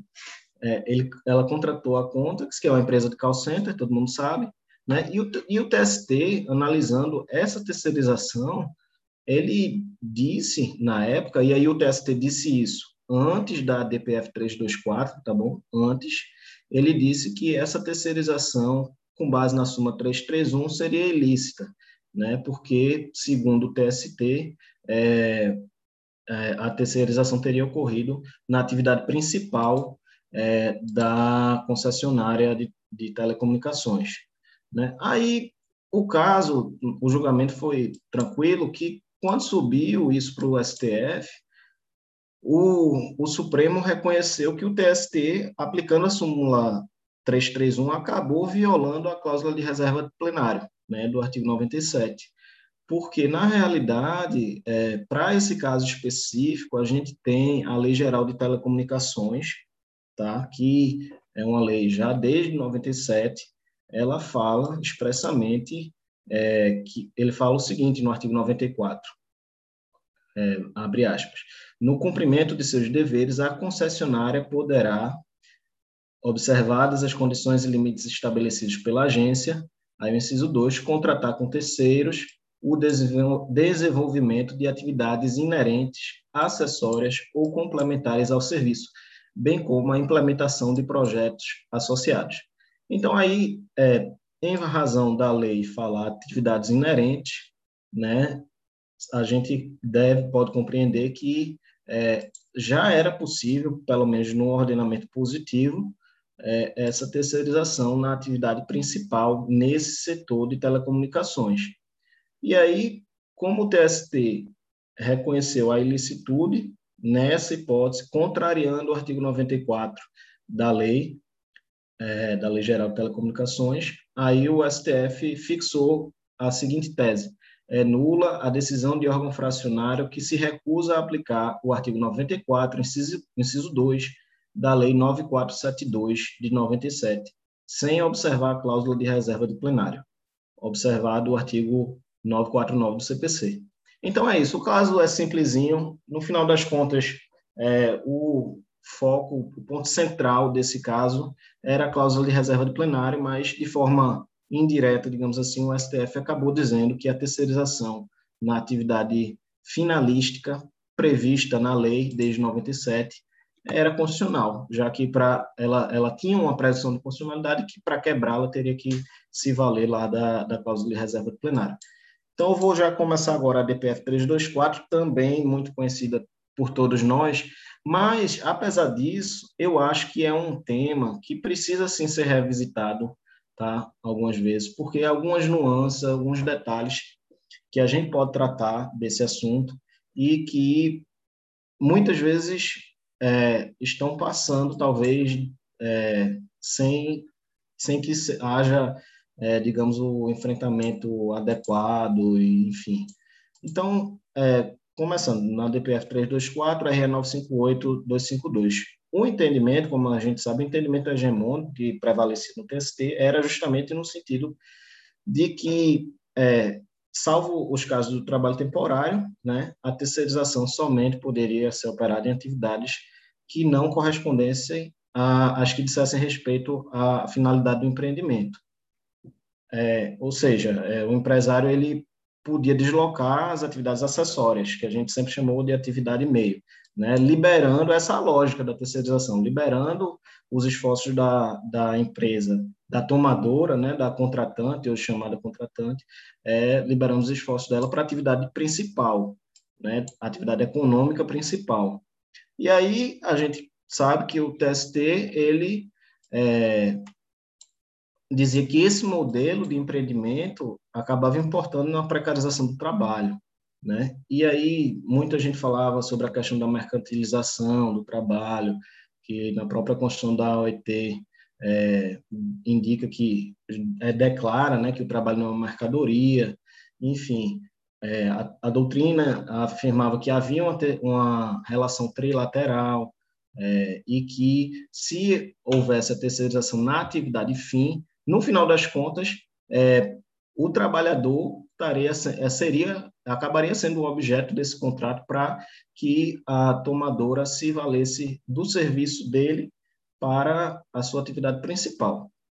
Mas, enfim, é, em 2018, né, o, o, o, STF julgou a DPF 324 e ele fixou a seguinte tese: é lícita a terceirização de toda e qualquer atividade, meio ou fim, não se configurando relação de emprego entre, o, entre a contratante e o empregado da contratada. Na terceirização, compete ao contratante. Essa, esse é um detalhe, às vezes, não muito visto. Um, verificar a idoneidade e a capacidade econômica da terceirizada. E dois, responder subsidiariamente pelo descumprimento das normas trabalhistas, bem como obrigações previdenciárias na forma do artigo 31 da Lei 8.212. E, vejam bem, a DPF estava já em tramitação quando a reforma trabalhista veio, em 2017. Né? A Lei 6.019 foi alterada pela reforma trabalhista, havia sido alterada antes. A Lei 6.019 falava inicialmente só sobre a questão do trabalhador temporário, depois uma lei veio, acho que 3.429, se não me engano, é, alterou, e finalmente a reforma trabalhista 13.467 é, fixou um, é, no artigo 4A a previsão expressamente a previsão positiva de que a terceirização na atividade fim ela poderia ocorrer normalmente. O artigo diz o seguinte: considera-se prestação de serviços a terceiro, a terceiros a transferência feita pela contratante da execução de qualquer de suas atividades, inclusive sua atividade principal, à pessoa jurídica de direito privado prestadora de serviços que possua capacidade econômica compatível com a sua execução. Ok. É, e aí, dito isso, eu vou passar um pouquinho para o que o relator, que foi Barroso, ele é, argumentou para concluir que a terceirização ela seria, em toda, em toda a terceirização na atividade de fim seria lícita. Né? Ele disse o seguinte, ele começa a falando no voto dele sobre todas as mudanças históricas que o mundo do trabalho e a gestão, a gestão empresarial é, ela tem ela vem ultrapassando, né? A gente sabe que nos últimos séculos e aí e agora mais recentemente o, o trabalho, a relação trabalho capital não para de se modificar, a produção não para de se modificar. E aí o Barroso ele explica é, que essa que a terceirização é um fenômeno decorrente da adoção do modelo toyotista, certo? De insuperação do modelo fordista.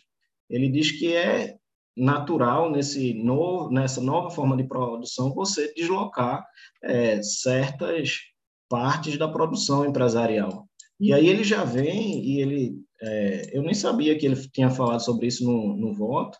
Ele fala sobre a quarta revolução industrial, inclusive. Ele diz que já a indústria 4.0 ela impulsiona também mais mudanças nessa relação trabalho-capital, né? E ele acha que diante de tudo isso não seria adequado nem razoável no mundo globalizado é, a inviabilização da terceirização plena, certo? Aí o ministro ainda destaca que a terceirização é admitida nos países, em, em outros países que já alcançaram considerável avanço civilizatório, né? E a restrição na súmula 331, da súmula 331 do PST para a terceirização em atividade fim não estava sendo seguida da mesma forma em países de capitalismo central, né?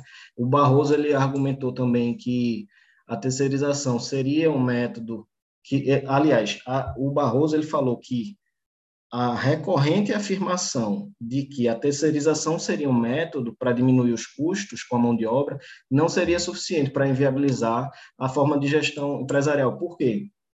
Porque ele disse simplesmente que é, a busca da empresa por redução de, de, custos com mão de obra seria algo natural, algo que faz parte do negócio no mundo todo. Então, é, seria um argumento metajurídico, segundo ele, que é, não seria ilegal, proibido ou vedado a empresa buscar redução de custos, segundo ele.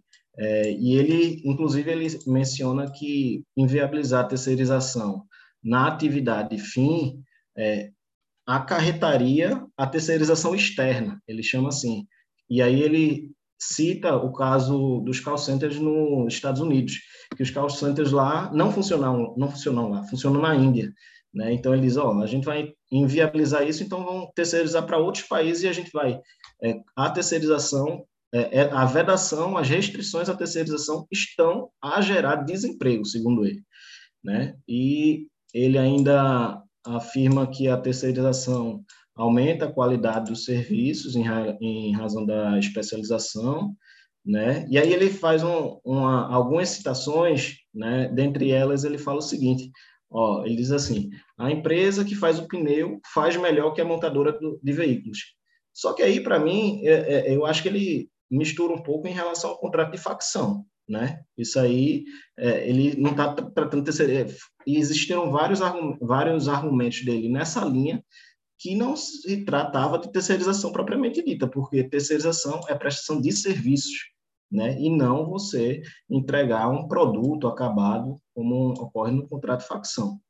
Mas, enfim, ele falou isso, ele ainda afastou é, a argumentação de que a terceirização na atividade de fim geraria precarização do trabalho, dizendo o seguinte, vou abrir aspas aqui, com todas essas restrições que há à terceirização, existem 5 milhões de reclamações trabalhistas no Brasil e elas não são devidas à terceirização, por evidente disse o Barroso. Né? E ainda concluiu que os problemas existentes na terceirização são os mesmos da contratação direta, segundo ele.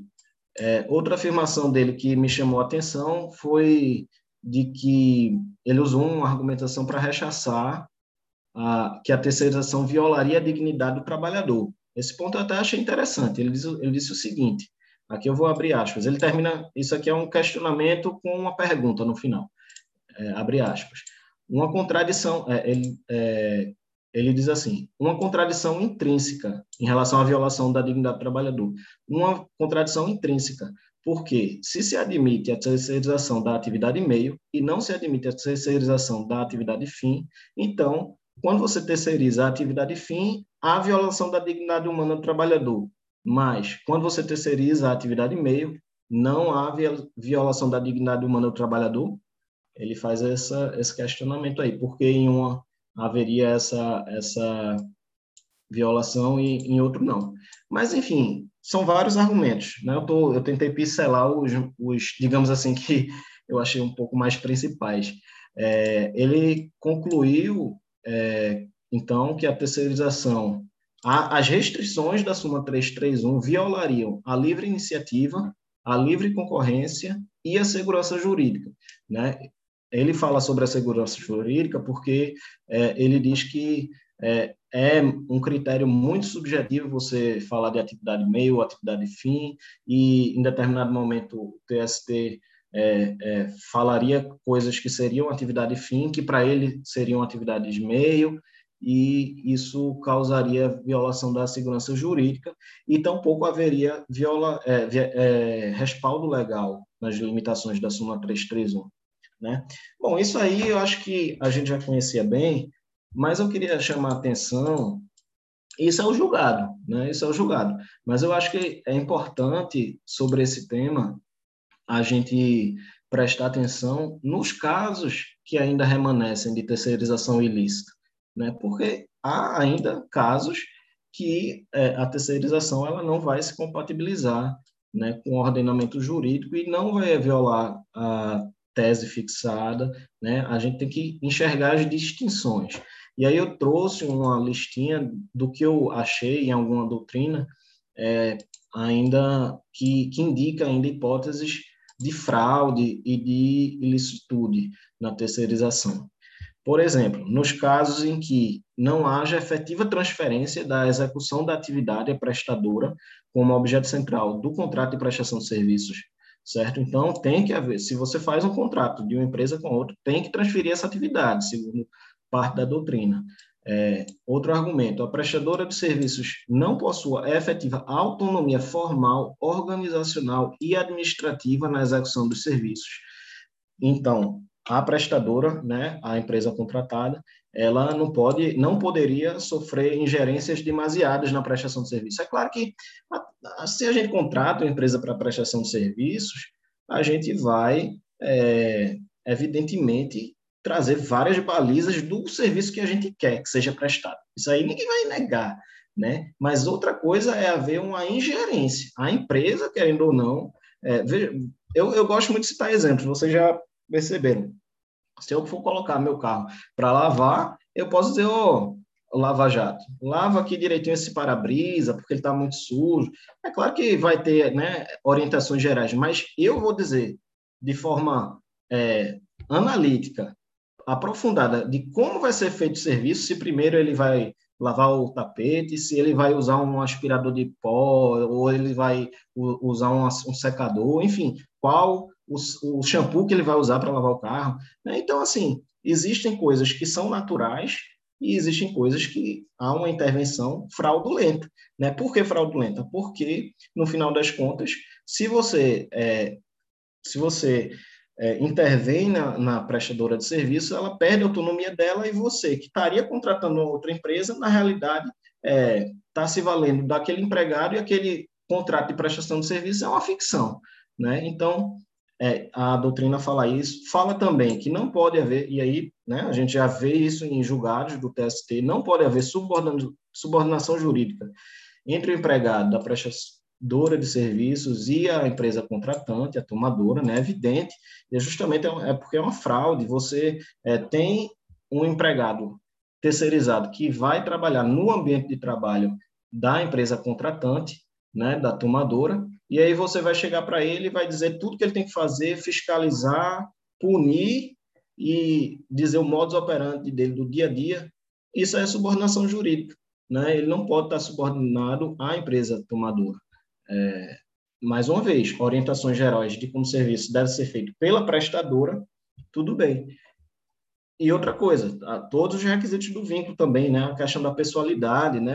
A gente vê muito que é, em contratos de terceirização, é, muitas vezes o empregado não fica disponível para prestar serviço em outras empresas. Ele fica vinculado a apenas uma contratante, uma tomadora, e muitas vezes se o contrato é, de prestação de serviços, o contrato de natureza civil, ele se extingue, acabou. O, o empregado ele perde o emprego, ele não é deslocado. Ou, ou ainda acontece pior, é, aquela empresa de terceirização perde o contrato, vem outra e assume aquele empregado para manter ele prestando serviço ali para aquela mesma tomadora, né? Isso é, é, é só você ter uma empresa de fachada para que está ali só, apenas intermediando o serviço, mas que não atua efetivamente como empregador, né? Daquele empregado que está vinculado àquela empresa com todos os requisitos do vínculo, tá? E ainda outro outro ponto que a doutrina aponta, que deve haver durante toda a vigência, veja bem esse detalhe, toda a vigência do contrato de prestação de serviços, manutenção da capacidade econômica financeira para a execução, e aí a doutrina diz que a manutenção dessa capacidade não diz respeito apenas ao capital social, que é o artigo 4b da Lei 6.019, ele faz referência. Ele, ali o artigo 4b da 6.019, ele elenca requisitos mínimos é, em relação ao capital social da empresa contratada, da prestadora de serviços, que, por sinal, é uma, é uma, é uma previsão legal é, meio absurda, né? Porque, veja só, o artigo 4b diz, por exemplo, que uma empresa de terceirização que tenha até 10 empregados, ela deve ter um capital mínimo de 10 mil reais. Certo? Uma empresa que tenha 10 mil reais de capital social, ela não tem capacidade econômica para manter 10 empregados. Isso aí todo mundo sabe, quem tem um mínimo senso de prática, sabe que esse valor ele é irrisório. Né? O capital social, ele representa o, o valor que é investido inicialmente e, a, e a, o valor daquela empresa, os bens que ela tem tudo mais. A gente sabe que muitas vezes o capital social não bate exatamente com o patrimônio da empresa. Mas, vejam só, se eu quero abrir uma empresa pequenininha, eu que não tenho muito dinheiro, tenho aqui 10 mil reais, vou abrir uma empresa, eu posso contratar 10 empregados para prestar serviço para outra empresa, não tenho como manter nem dois, três meses esses 10 empregados. Né? Acho que eu não fecho a folha nem no primeiro mês com a minha capacidade econômica, se eu abrir uma empresa com capital social de 10 mil reais somente. Então, é, o artigo 4b, na realidade, ele é só uma diretriz. E a doutrina fala que essa aferição da capacidade econômico-financeira não fica limitada ou restrita ao que esse artigo indica, certo? E aí eu lembro a, a vocês que a CONAFRET, né, a Coordenadoria Nacional de Combate às Fraudes Trabalhistas, né, no âmbito do MPT, ela editou várias, é, já isso já após a DPF 324, tá? Ela editou várias orientações é, justamente nessa linha do que eu falei, quem quiser pode procurar lá. É, a segunda jornada de Direito Material e Processo de Trabalho também trouxe enunciados sobre esse tema. Aí eu separei é, o, o enunciado 75, por exemplo, para dizer que ele destaca que a DPF 324 não autorizou a administração pública a terceirizar a atividade fim. De fato, eu fui olhar o, os votos, eu não achei é, nada assim dos ministros se debruçando sobre a questão do concurso público, a exigência do concurso público. Né? A gente sabe que no âmbito federal tem um decreto que indica quando pode terceirizar, quando não pode terceirizar. Se alguém souber o número aí para me ajudar, essa parte eu não acabei não vendo esse número desse decreto. Mas, por exemplo, você não pode terceirizar, aí 9.507, máximo me salvou.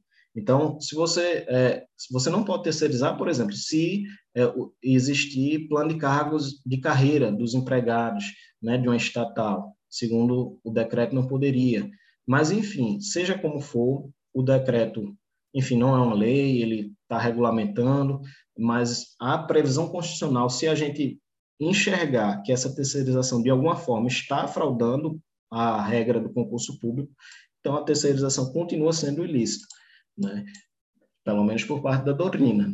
É, e aí tem também o, o enunciado 76, que buscava preservar a isonomia salarial entre o empregado, da prestadora e da contratante, mas o STF já proferiu decisão em contrário a esse enunciado 76, certo? É o RE 635546. Eu separei até a tese, porque eu achei interessante desse recurso extraordinário. Ela disse o seguinte: a, a equiparação de remuneração entre empregados da empresa tomadora de serviços e empregados da empresa contratada, terceirizada, fere o princípio da livre iniciativa, por se tratarem de agentes econômicos distintos que não podem estar sujeitos a decisões empresariais que não são suas. Então, aí essa, esse enunciado 76 da segunda jornada já caiu por terra com essa tese né, da isonomia e que de fato eu tinha eu, eu vinha acompanhando a jurisprudência do TST nesse caso e ela não estava encampando muito essa ideia da da isonomia salarial entre o empregado da contratada e da contratante. E para finalizar, aqui eu queria deixar para vocês é, uma reflexão só ainda sobre esse tema. Eu não eu não quero responder, eu só dizer assim exatamente o que eu acho mas o ponto é o seguinte: ainda hoje eu vejo reclamações trabalhistas que eles não falam é, que eles não falam da terceirização em atividade fim como um, uma causa de ilicitude da terceirização. Claro, esse debate morreu, foi sepultado, mas eles falam sobre a questão do enquadramento sindical. Então, é, é algo complexo, porque o que acontecia? Era muito comum é, a gente vê é, o empregado dizia que a terceirização em atividade fim era ilícita e ele pedia, portanto, os direitos previstos na categoria econômica da tomadora do serviço. Isso era o, o grosso das reclamações trabalhistas. É, pedir esse enquadramento, esse reenquadramento, por conta desse vínculo que ele queria que fosse reconhecido com a tomadora. Mas vejam só, a gente pode pensar e falar sobre enquadramento, independente da questão da, da licitude ou ilicitude, certo? Eu acho que a gente precisa refletir. O empregado de uma empresa de terceirização, qual é a categoria profissional dele? A categoria profissional dele é empregado de empresa, e aí a gente sabe como aqui definir a categoria profissional. Vai depender da atividade econômica do empregador, certo? Qual a atividade econômica de uma empresa de terceirização? Locar mão de obra? Transferir mão de obra é isso? Eu acho que a atividade econômica não é isso. Né? Atividade, por exemplo, se for o caso de uma empresa de vigilância, a gente nem discute. A gente vê tanto na prática, é tão tranquilo. Então, um empregado de uma empresa de terceirização que a atividade seja de segurança, vai ser um vigilante. Se a empresa se a terceirizada for um escritório de advocacia, porque pode, não pode, eu posso ter um escritório e aí eu vou terceirizar para o Márcio fazer um parecer jurídico, vou terceirizar para o escritório dele fazer, é, é, tomar conta de alguns processos meus. Bom, eu posso fazer isso porque, segundo o STF, pode, atividade fim. Mas os empregados do escritório do Márcio vão deixar, vão ser o quê? Vão, vão continuar sendo advogados, mesmo se eu for um banco, por exemplo. Eu sou um banco, tenho é, tenho é, é, meus advogados, mas resolvi transferir para o escritório do Márcio. O pessoal lá da atividade jurídica vai ser advogado. Mas e se eu transferir a atividade bancária? Aí é o problema, entendeu? E se eu resolver fechar minhas agências, eu não quero mais agência. Eu quero que agora a empresa, não sei o que corp, faça a atividade é, de bancária, de empréstimo, de abrir é, conta corrente, conta em banco, e aí o Márcio que trabalha lá fazendo isso, o que os meus empregados do banco faziam, ele vai ser bancário ou não? Porque a atividade econômica desenvolvida vai ser qual? Para fins trabalhistas, essa empresa pode ser equiparada a um banco ou não? Esse é um dilema ainda que é, eu acho que ainda deve ser melhor pensado e, e eu acho que o tratamento dos julgados que eu vejo são muito equivocados. Por quê? Em casos nos quais os advogados pedem é, é, esse enquadramento, a turma joga a DPF 324 como se fosse essa discussão, mas não é, entendeu? E, e, a jurisprudência trabalhista tem inviabilizado esse debate de qual o enquadramento jurídico do empregado terceirizado. Tem precedente, eu vi um ou dois do TST, não tão recentes, falando que empregado de empresa de terceirização é empregado de empresa de terceirização.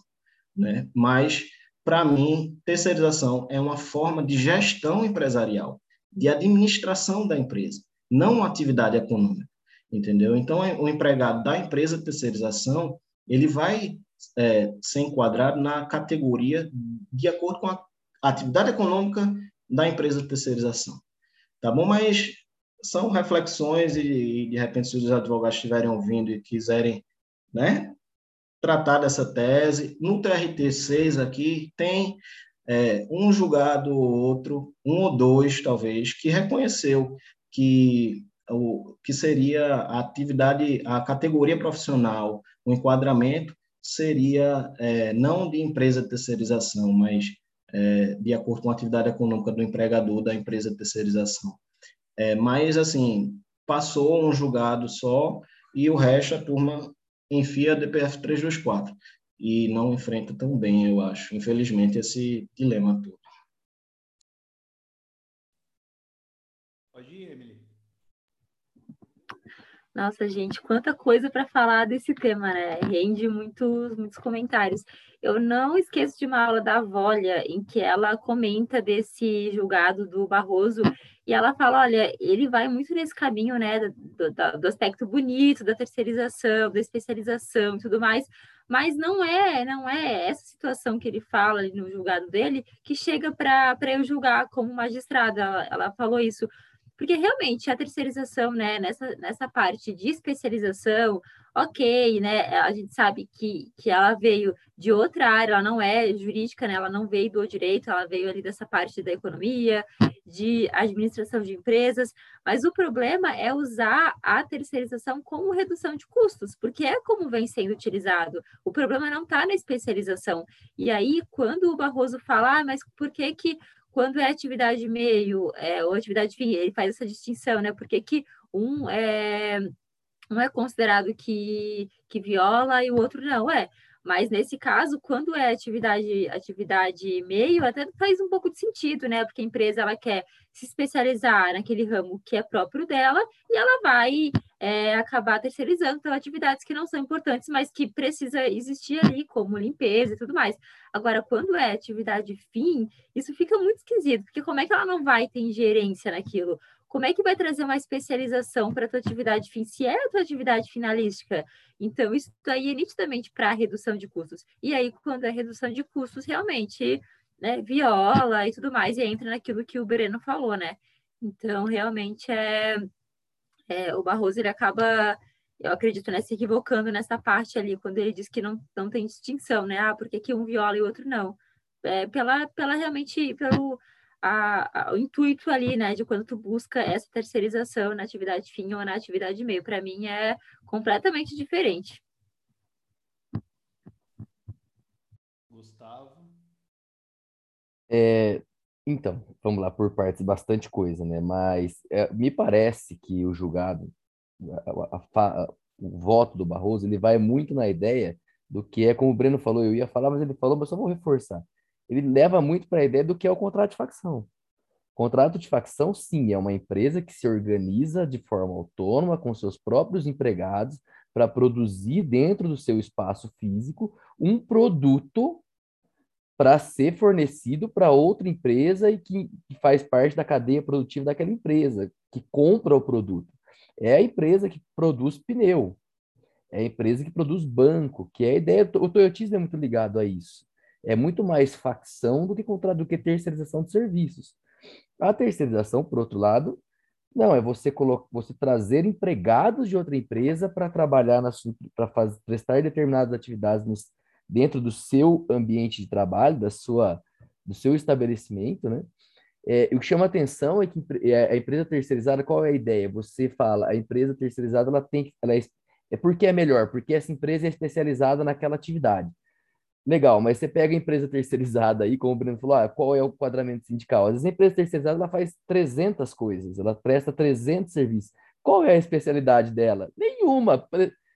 Intermediar mão de obra. A especialidade dela é intermediar mão de obra barata. Deveria ser essa o, o enquadramento sindical. Empresas que intermediam mão de obra barata. E é óbvio, é matemático. Por que, que você contrata uma empresa para fornecer os trabalhadores dela para trabalhar para você? Porque você vai pagar mais barato. Então, se você está pagando mais barato do que você contratar diretamente, cara, e a empresa tem que tirar o percentual de ganho dela, quanto que o trabalhador ganha no fim das contas? É precarização, não tem como negar isso.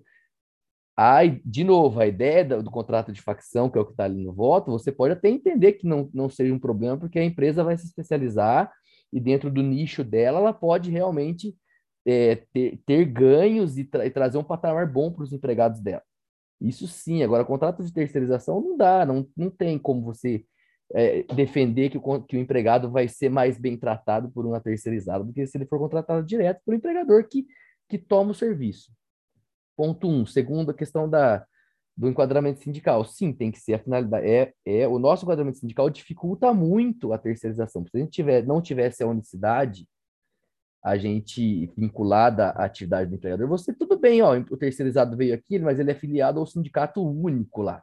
Então você tem que garantir direitos para esse cara, logo e inviabilizar a terceirização, porque se ele ganha mais ou menos os mesmos direitos que o meu empregado ganha, porque não tem uma vinculação à unicidade, não tem por que eu terceirizar, não vai sair mais barato. Então você corta o problema. Mas aqui, como a gente tem essa questão, e me parece que a reforma veio nesse sentido de você evitar que o terceirizado tenha os mesmos direitos do que o empregado contratado diretamente, você torna isso um ciclo vicioso, né? Você, lógico, ele vai vir com menos direitos e não tem como, é de novo, matematicamente impossível, economicamente impossível que ele vai ter um patamar salarial aceitável, sendo que o empregador ele tem que receber pelo, pelo serviço prestado e tirar a parte dele para depois pagar o empregado.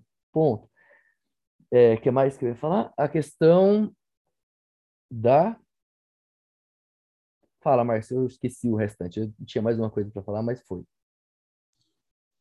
Não, a minha pergunta é bem simples, né?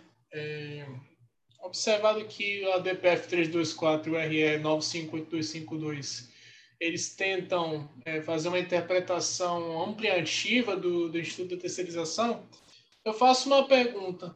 Um banco pode terceirizar uma atividade fim para uma financeira? Se a financeira tiver empregados espe especializados e se a financeira tiver em um dos seus, um dos seus, seu objeto social especificamente, eu posso terceirizar para uma, uma financeira uma atividade bancária? Ou aspectos da atividade de uma atividade bancária? Eu não vou nem entrar na, na questão do grupo econômico, que também é outra questão que seria controvertida. Mas eu posso terceirizar uma atividade dessa?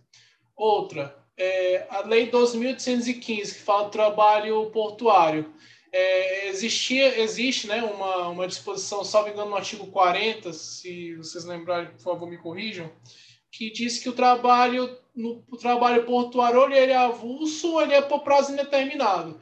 Com essa com esse julgado do STF, eu posso terceirizar a atividade portuária coaviária agora com, com esse julgado do STF?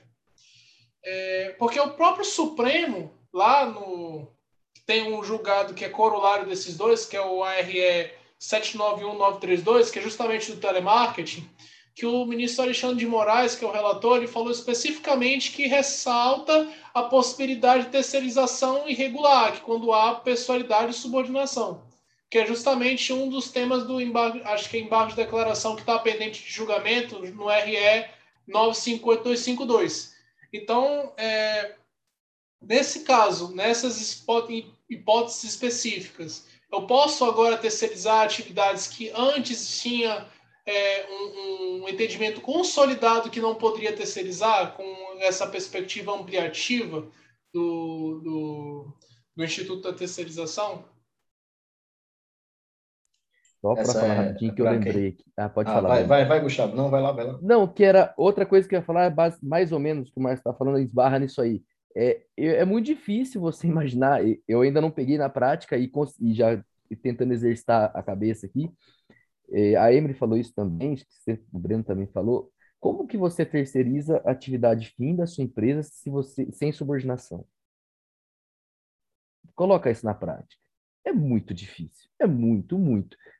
Gente, porque diretrizes, ah, diretrizes, é, a gente estabelece diretrizes mais abstratas, mas como você vai controlar a atividade fim da sua empresa, seu hospital, e se você não tem diretrizes para médico, se você não controla a jornada de trabalho, se você não aplica punição, se está tudo na mão de terceiros, isso de formalista, sempre pensando de formalista, né?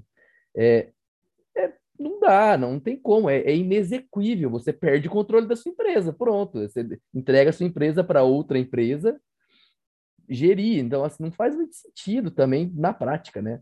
Era isso, Breno, valeu. Ô, Gustavo, é, em relação a isso aí, a, as empresas colocam o, o testa na frente, que é o encarregado. Né? Ele que, é, ele, ele em tese, ele vai fazer a ponte é, entre as empresas, ali as orientações, e ele vai repassar para os demais, né? Não, não sei se isso, eu, eu acho que é assim que funciona na prática. Agora, não sei se isso é, não seria de alguma forma uma subordinação até desse encarregado, né? Eu acho Agora, que só é subordinação isso aí. É, pois é, porque é aquela coisa, né, que a gente falou aqui antes. A, a empresa é, prestadora do serviço, ela pode até é, receber orientações gerais da tomadora, como ela quer, de forma geral, que o serviço seja prestado. Agora, para você ficar ali diariamente com lidando com o encarregado e dizendo, olha, fulano, agora faça assim, agora faça assado, agora eu quero isso, agora quero aquilo. É, então, você realmente não passou para o outro, para outra empresa, para prestar o serviço. Você continua é, mandando e, e, fazendo o serviço acontecer exatamente tintim por tintim, como você fazia quando você tinha seus empregados diretamente. Né? Diz, antes você ia falar para o gerente, gerente, manda a turma fazer isso, vai lá, vai assim, assado. Agora você diz para o encarregado, que é o gerente dos outros, faz assim, assado. Só botou uma empresa no meio e veja, aí você falou bem antes, é, a terceirização ela não pode acontecer, não tem como pra, na prática, matematicamente, acontecer com redução de custos. Ela representa aumento de custos, porque você vai ter alguém que vai extrair o lucro. Então, não dá, não dá, simplesmente, assim, é, para você pensar, eu tenho três empregados, não vou ter mais, vou ter uma empresa que vai ter essa, essa quantidade de empregados, porque para fazer serviço eu preciso desse, de três pessoas. Né? Depende da demanda do serviço. Você tinha três porque você precisava de três. E agora a outra vai ter que ter três, porque o serviço exige isso. E aí ela vai ter que pagar o salário e vai tirar o lucro dela. Como? Se, se não for mais caro para a tomadora. Né? Mas, enfim, é, pensando no que o Márcio perguntou aí, é, antes de responder ele propriamente, e aí eu já nem sei a resposta, eu vou dizer aqui o que eu acho, tá, Márcio?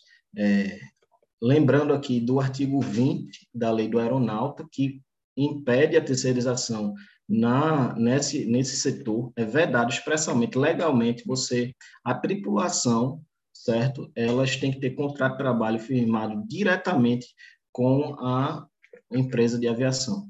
E em relação ao trabalho portuário, me parece que há uma dinâmica legalmente estabelecida de você se valer dos trabalhadores avulsos que vão é, poder, é, que inclusive é permitido você ter o contrato de trabalho empregatício, ou na dinâmica do, do que vai ter que é, intermediar ali a, a, o trabalho, gerenciar ali o trabalho em favor dos operadores portuários. Né? Então, tem que ser nessa dinâmica. Se você for, bom, o operador portuário, ele pode, ao invés de requisitar do Ogman um trabalhador avulso, ele poderia é, arrumar uma outra empresa para prestar esse serviço? Eu acredito que não, entendeu? Terceirizar para alguém tem que ser nessa dinâmica do Ogman, ou, contra, ou contratar os os ter, ter contrato de trabalho diretamente, sendo, lembrando que tem a questão dos, dos trabalhadores avulsos registrados, que têm preferência do, do, em relação aos cadastrados, aí você pega um registrado desse e forma um contrato de trabalho diretamente com ele. Né? E em relação ao bancário e as financeiras, isso é um problema, é, Márcio, porque é, é primeiro a gente tem que conseguir compreender quais a, qual a atividade de uma financeira. Né? Os bancos, normalmente, eles se valem do, dos, é, como é que se chama? O, o, o, não sei o que, post, não, postal, não, não é banco postal, não. De, depois eu vou lembrar. Mas é, o que é, qual é a atividade de uma financeira? Certamente o Banco Central regula isso, certo? E aí, é, eu não vou saber aqui dizer, se alguém souber, pode falar, mas é, a gente vê na prática que uma, uma financeira, ela faz empréstimo, ela, ela pega capital, vende seguro. Então, são atividades que me parecem, Márcio, que é, a gente poderia dizer que elas estão é, englobadas numa atividade bancária. É como se o banco ele realizasse uma atividade maior, que fosse um gênero, digamos assim, e aí você restringe para representante bancário. Isso mesmo, é, Gustavo. Ah, os bancos usam muito os representantes bancários, né? Mas em relação à financeira propriamente, eu acho que é mais ou menos isso. Ela faz uma atividade que seria uma atividade que o banco também faria, entendeu? E aí você pode terceirizar, pensando assim, a financeira é, contratar uma, uma financeira X com, com, emprestar dinheiro, por exemplo, para um consumidor é, em nome de um banco Y, eu acho que o Banco Central não deve deixar isso aí, não. Eu não sei, aí já tem uma, umas regrinhas a mais que a gente precisaria é, desvendar e saber, entendeu? E aí eu realmente não vou saber dizer. Mas, querendo ou não, o banco pode terceirizar a atividade bancária dele para outros, eu acredito. É, e, e assim, mas tem uma coisa, uma, essa sua pergunta é interessante, porque independente é, da, do Banco Central autorizar ou não, se na prática ocorrer isso, né, aí a gente vai, se uma financeira estiver atuando em favor de um banco, realmente fazendo a atividade econômica que era do banco, em favor do banco, em benefício do banco, aí, ainda que o Banco Central de, falasse que isso não poderia, eu acho que esse empregado estaria fazendo a atividade em benefício para o banco e aí a gente vai ter um dilema sobre o enquadramento dele aí, né? É complicado. Aí você botou uma pergunta difícil. Bom, sobre esse julgado aí, a primeira impressão é quando você lê o, o voto do Barroso, parece que ele está desconectado da realidade, né? Porque a impressão é que a terceirização é algo muito bom, salutar, que vai aumentar os postos de trabalho, vai possibilitar né, mais pessoas aí conseguindo um emprego formal.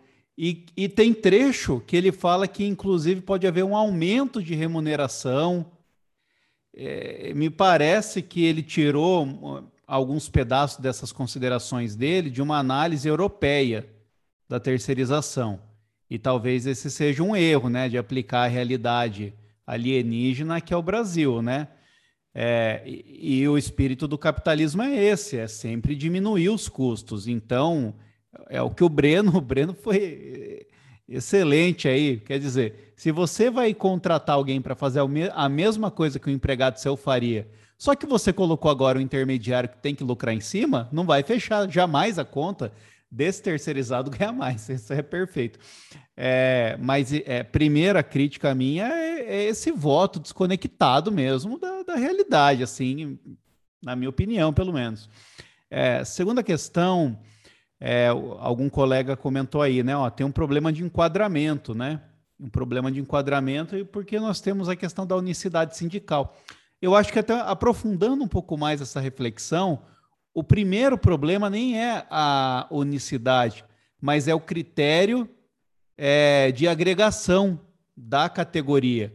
Porque se fosse unicidade, mas fosse outro critério de agregação, você pudesse ir pela, realmente pela atividade que o empregado desempenha e não pelo objeto social do, do empregador, já daria certo.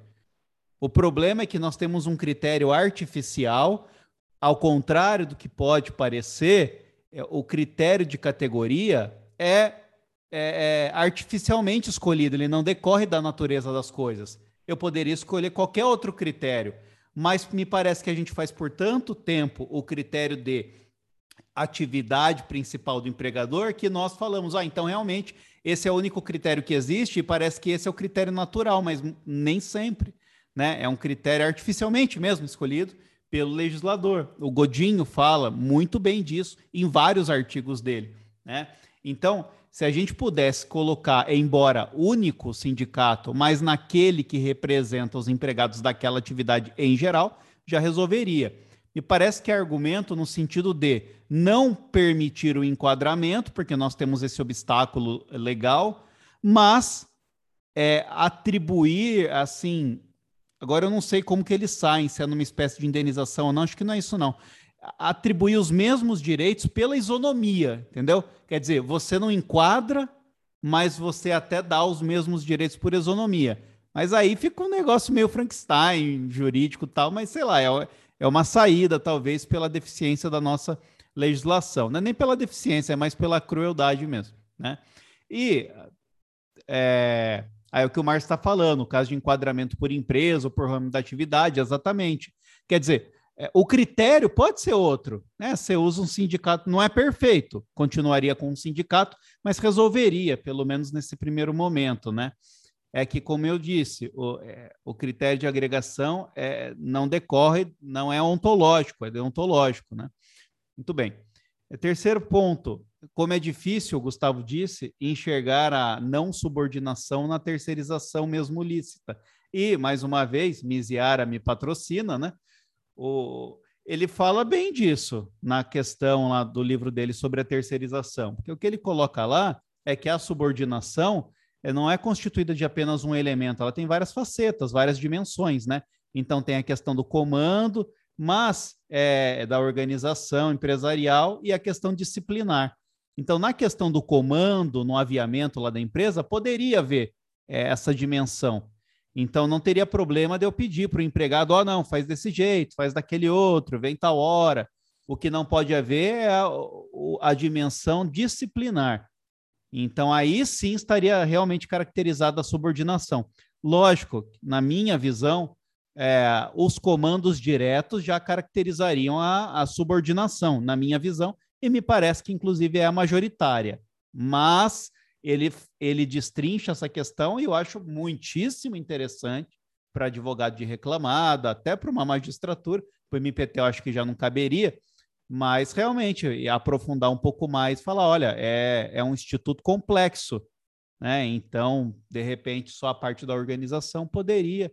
E eu acho mesmo difícil de enxergar, na realidade, a falta absoluta de comando, né? Porque quem, os colegas aqui que são de, já são servidores, sabem, né? Não tem a, a moça da limpeza lá? Sempre é uma moça gente boa, assim, uma senhora, né? Sempre gente boa.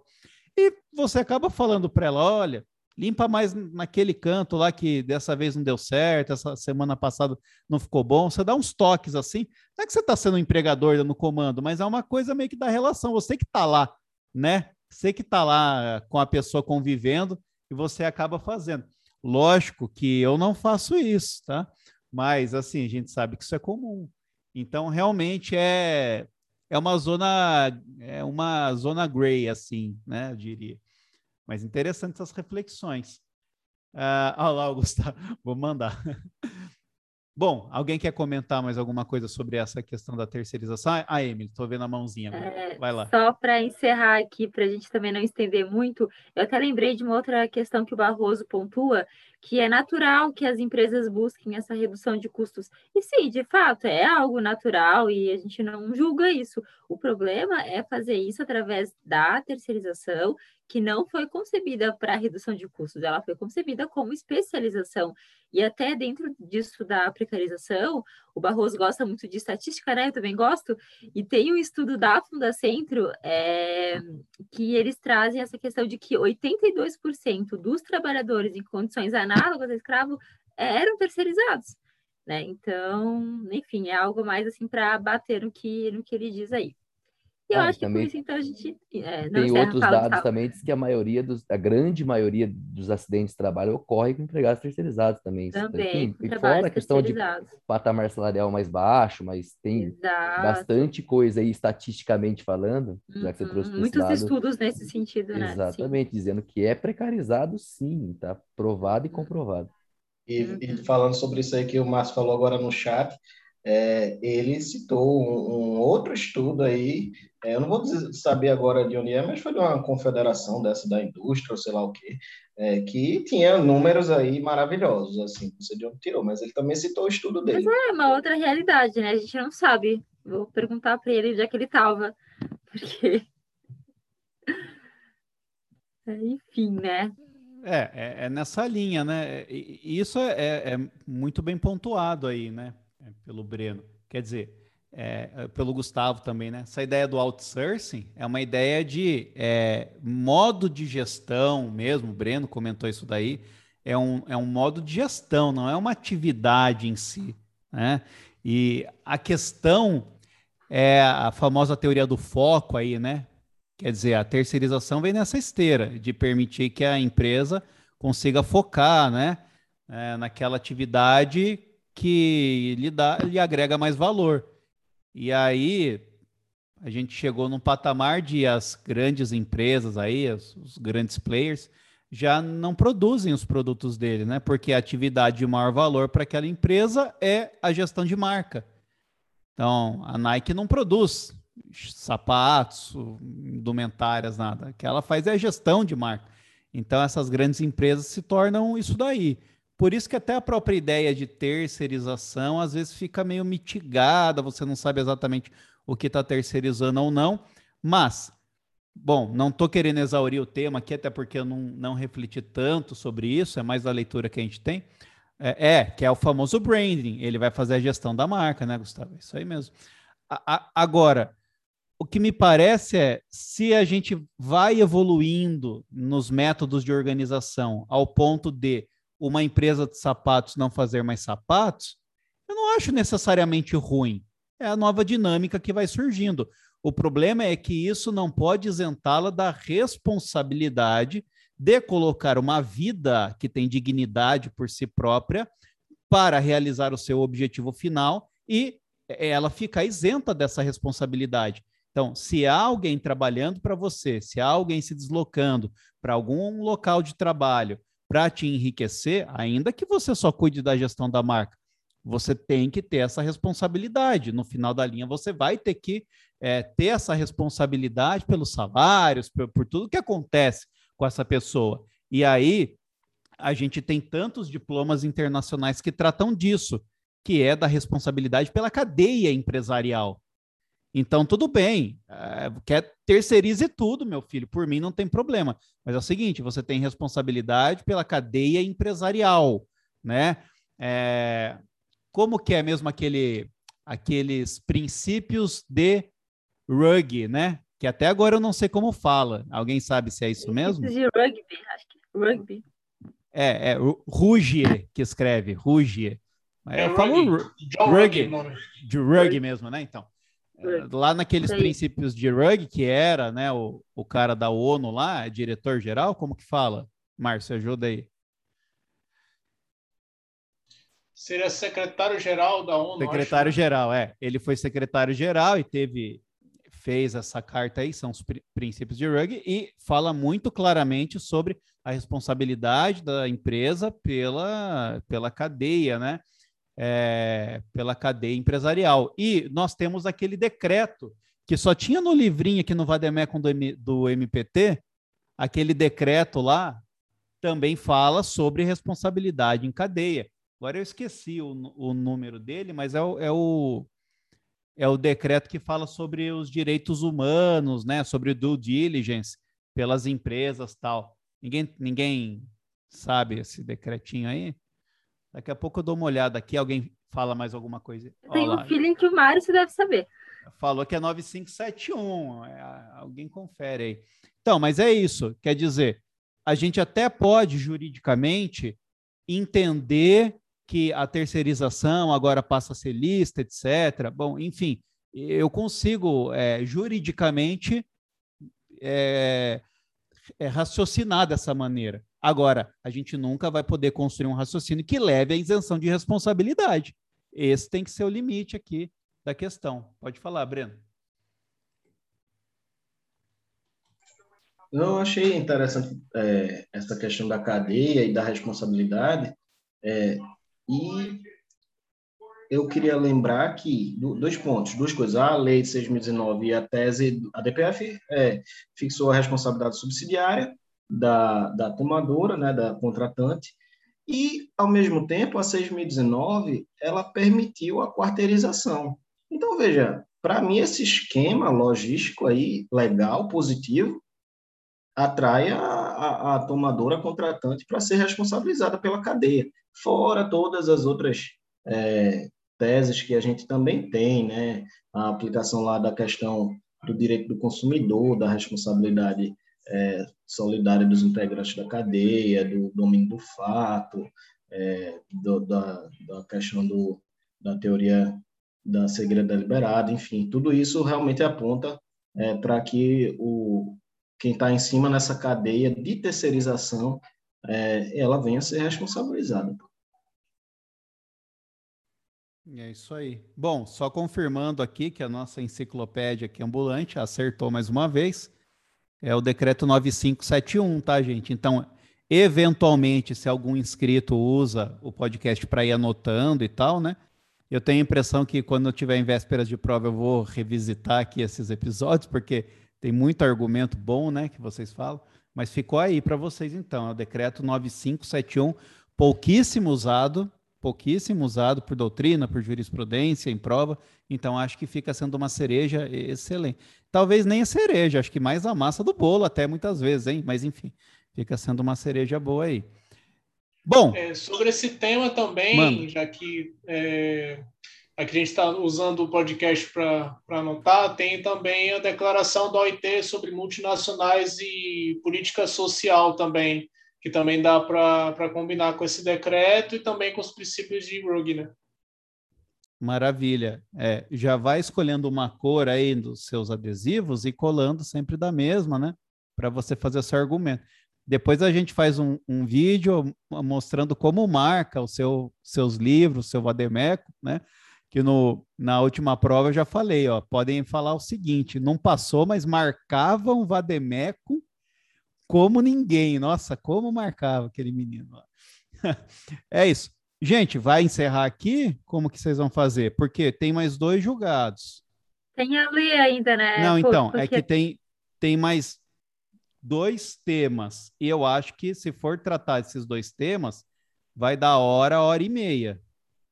Entendeu? Porque se a gente vir só o da Letícia, não, não vai excluir o da Rafa, tem que falar, é importante. Né? Então, se for esgotar. Alguém separou para falar o da Rafa, eu nem vi. qual Não, que mas era o ela, tema ela dela. mandou Ah, um, é, ar- da um arquivo e dá para dá para encarar. Ah, ela mandou. Então, vocês que É. sabem. Aí vai até às 11h30, no mínimo. Não, né? Então, a gente vai encerrando aqui. Você que Vai está nos ter a parte ouvindo. 3. Vai ter a parte 3. Fraciona Não para a parte 3, senão ninguém vai É, querer ouvir a gente fazer mais. Eu não aguento semana- mais a Podia fazer gente. semana que vem, não ficar tão espaçado, né? É, também acho. É, pois é, eu também acho. É, daria para fazer. Acho que dá, né? Para mim dá, pelo menos, e para vocês. Não, isso aí. A gente marca daí lá no grupinho. Você que está nos ouvindo aqui pegou uma parte de bastidores agora, mas você não vai ligar, né? Então é isso. Vamos ficando por aqui. Por favor, os nossos assinantes estão aumentando a cada postagem. Então, não seja egoísta. Mostre para o seu amigo que também está estudando. Fale que você encontrou um podcast sensacional que você coloca para dormir às vezes, que eu sei que você faz isso, mas que tem vários argumentos aqui, né? eh, que tenta fazer esse link do pessoas que estão estudando, estão sofrendo assim como você, mas que talvez já sofreram há mais tempo e podem te acompanhar nisso daí, tá? Então, participe, mande DM lá para todos os integrantes, sempre estão marcados lá no Instagram, dê ideias de temas, se quiser, venha participar com a gente também, tá? E nos faça atingir mais pessoas. Tá bom, gente? Muito obrigado por enquanto e conte com a gente. Daqui a pouco a parte 3 da. Agora sim é Vingadores, porque vai ter a trilogia agora dessa desse capítulo. Tá bom? Até mais. Valeu!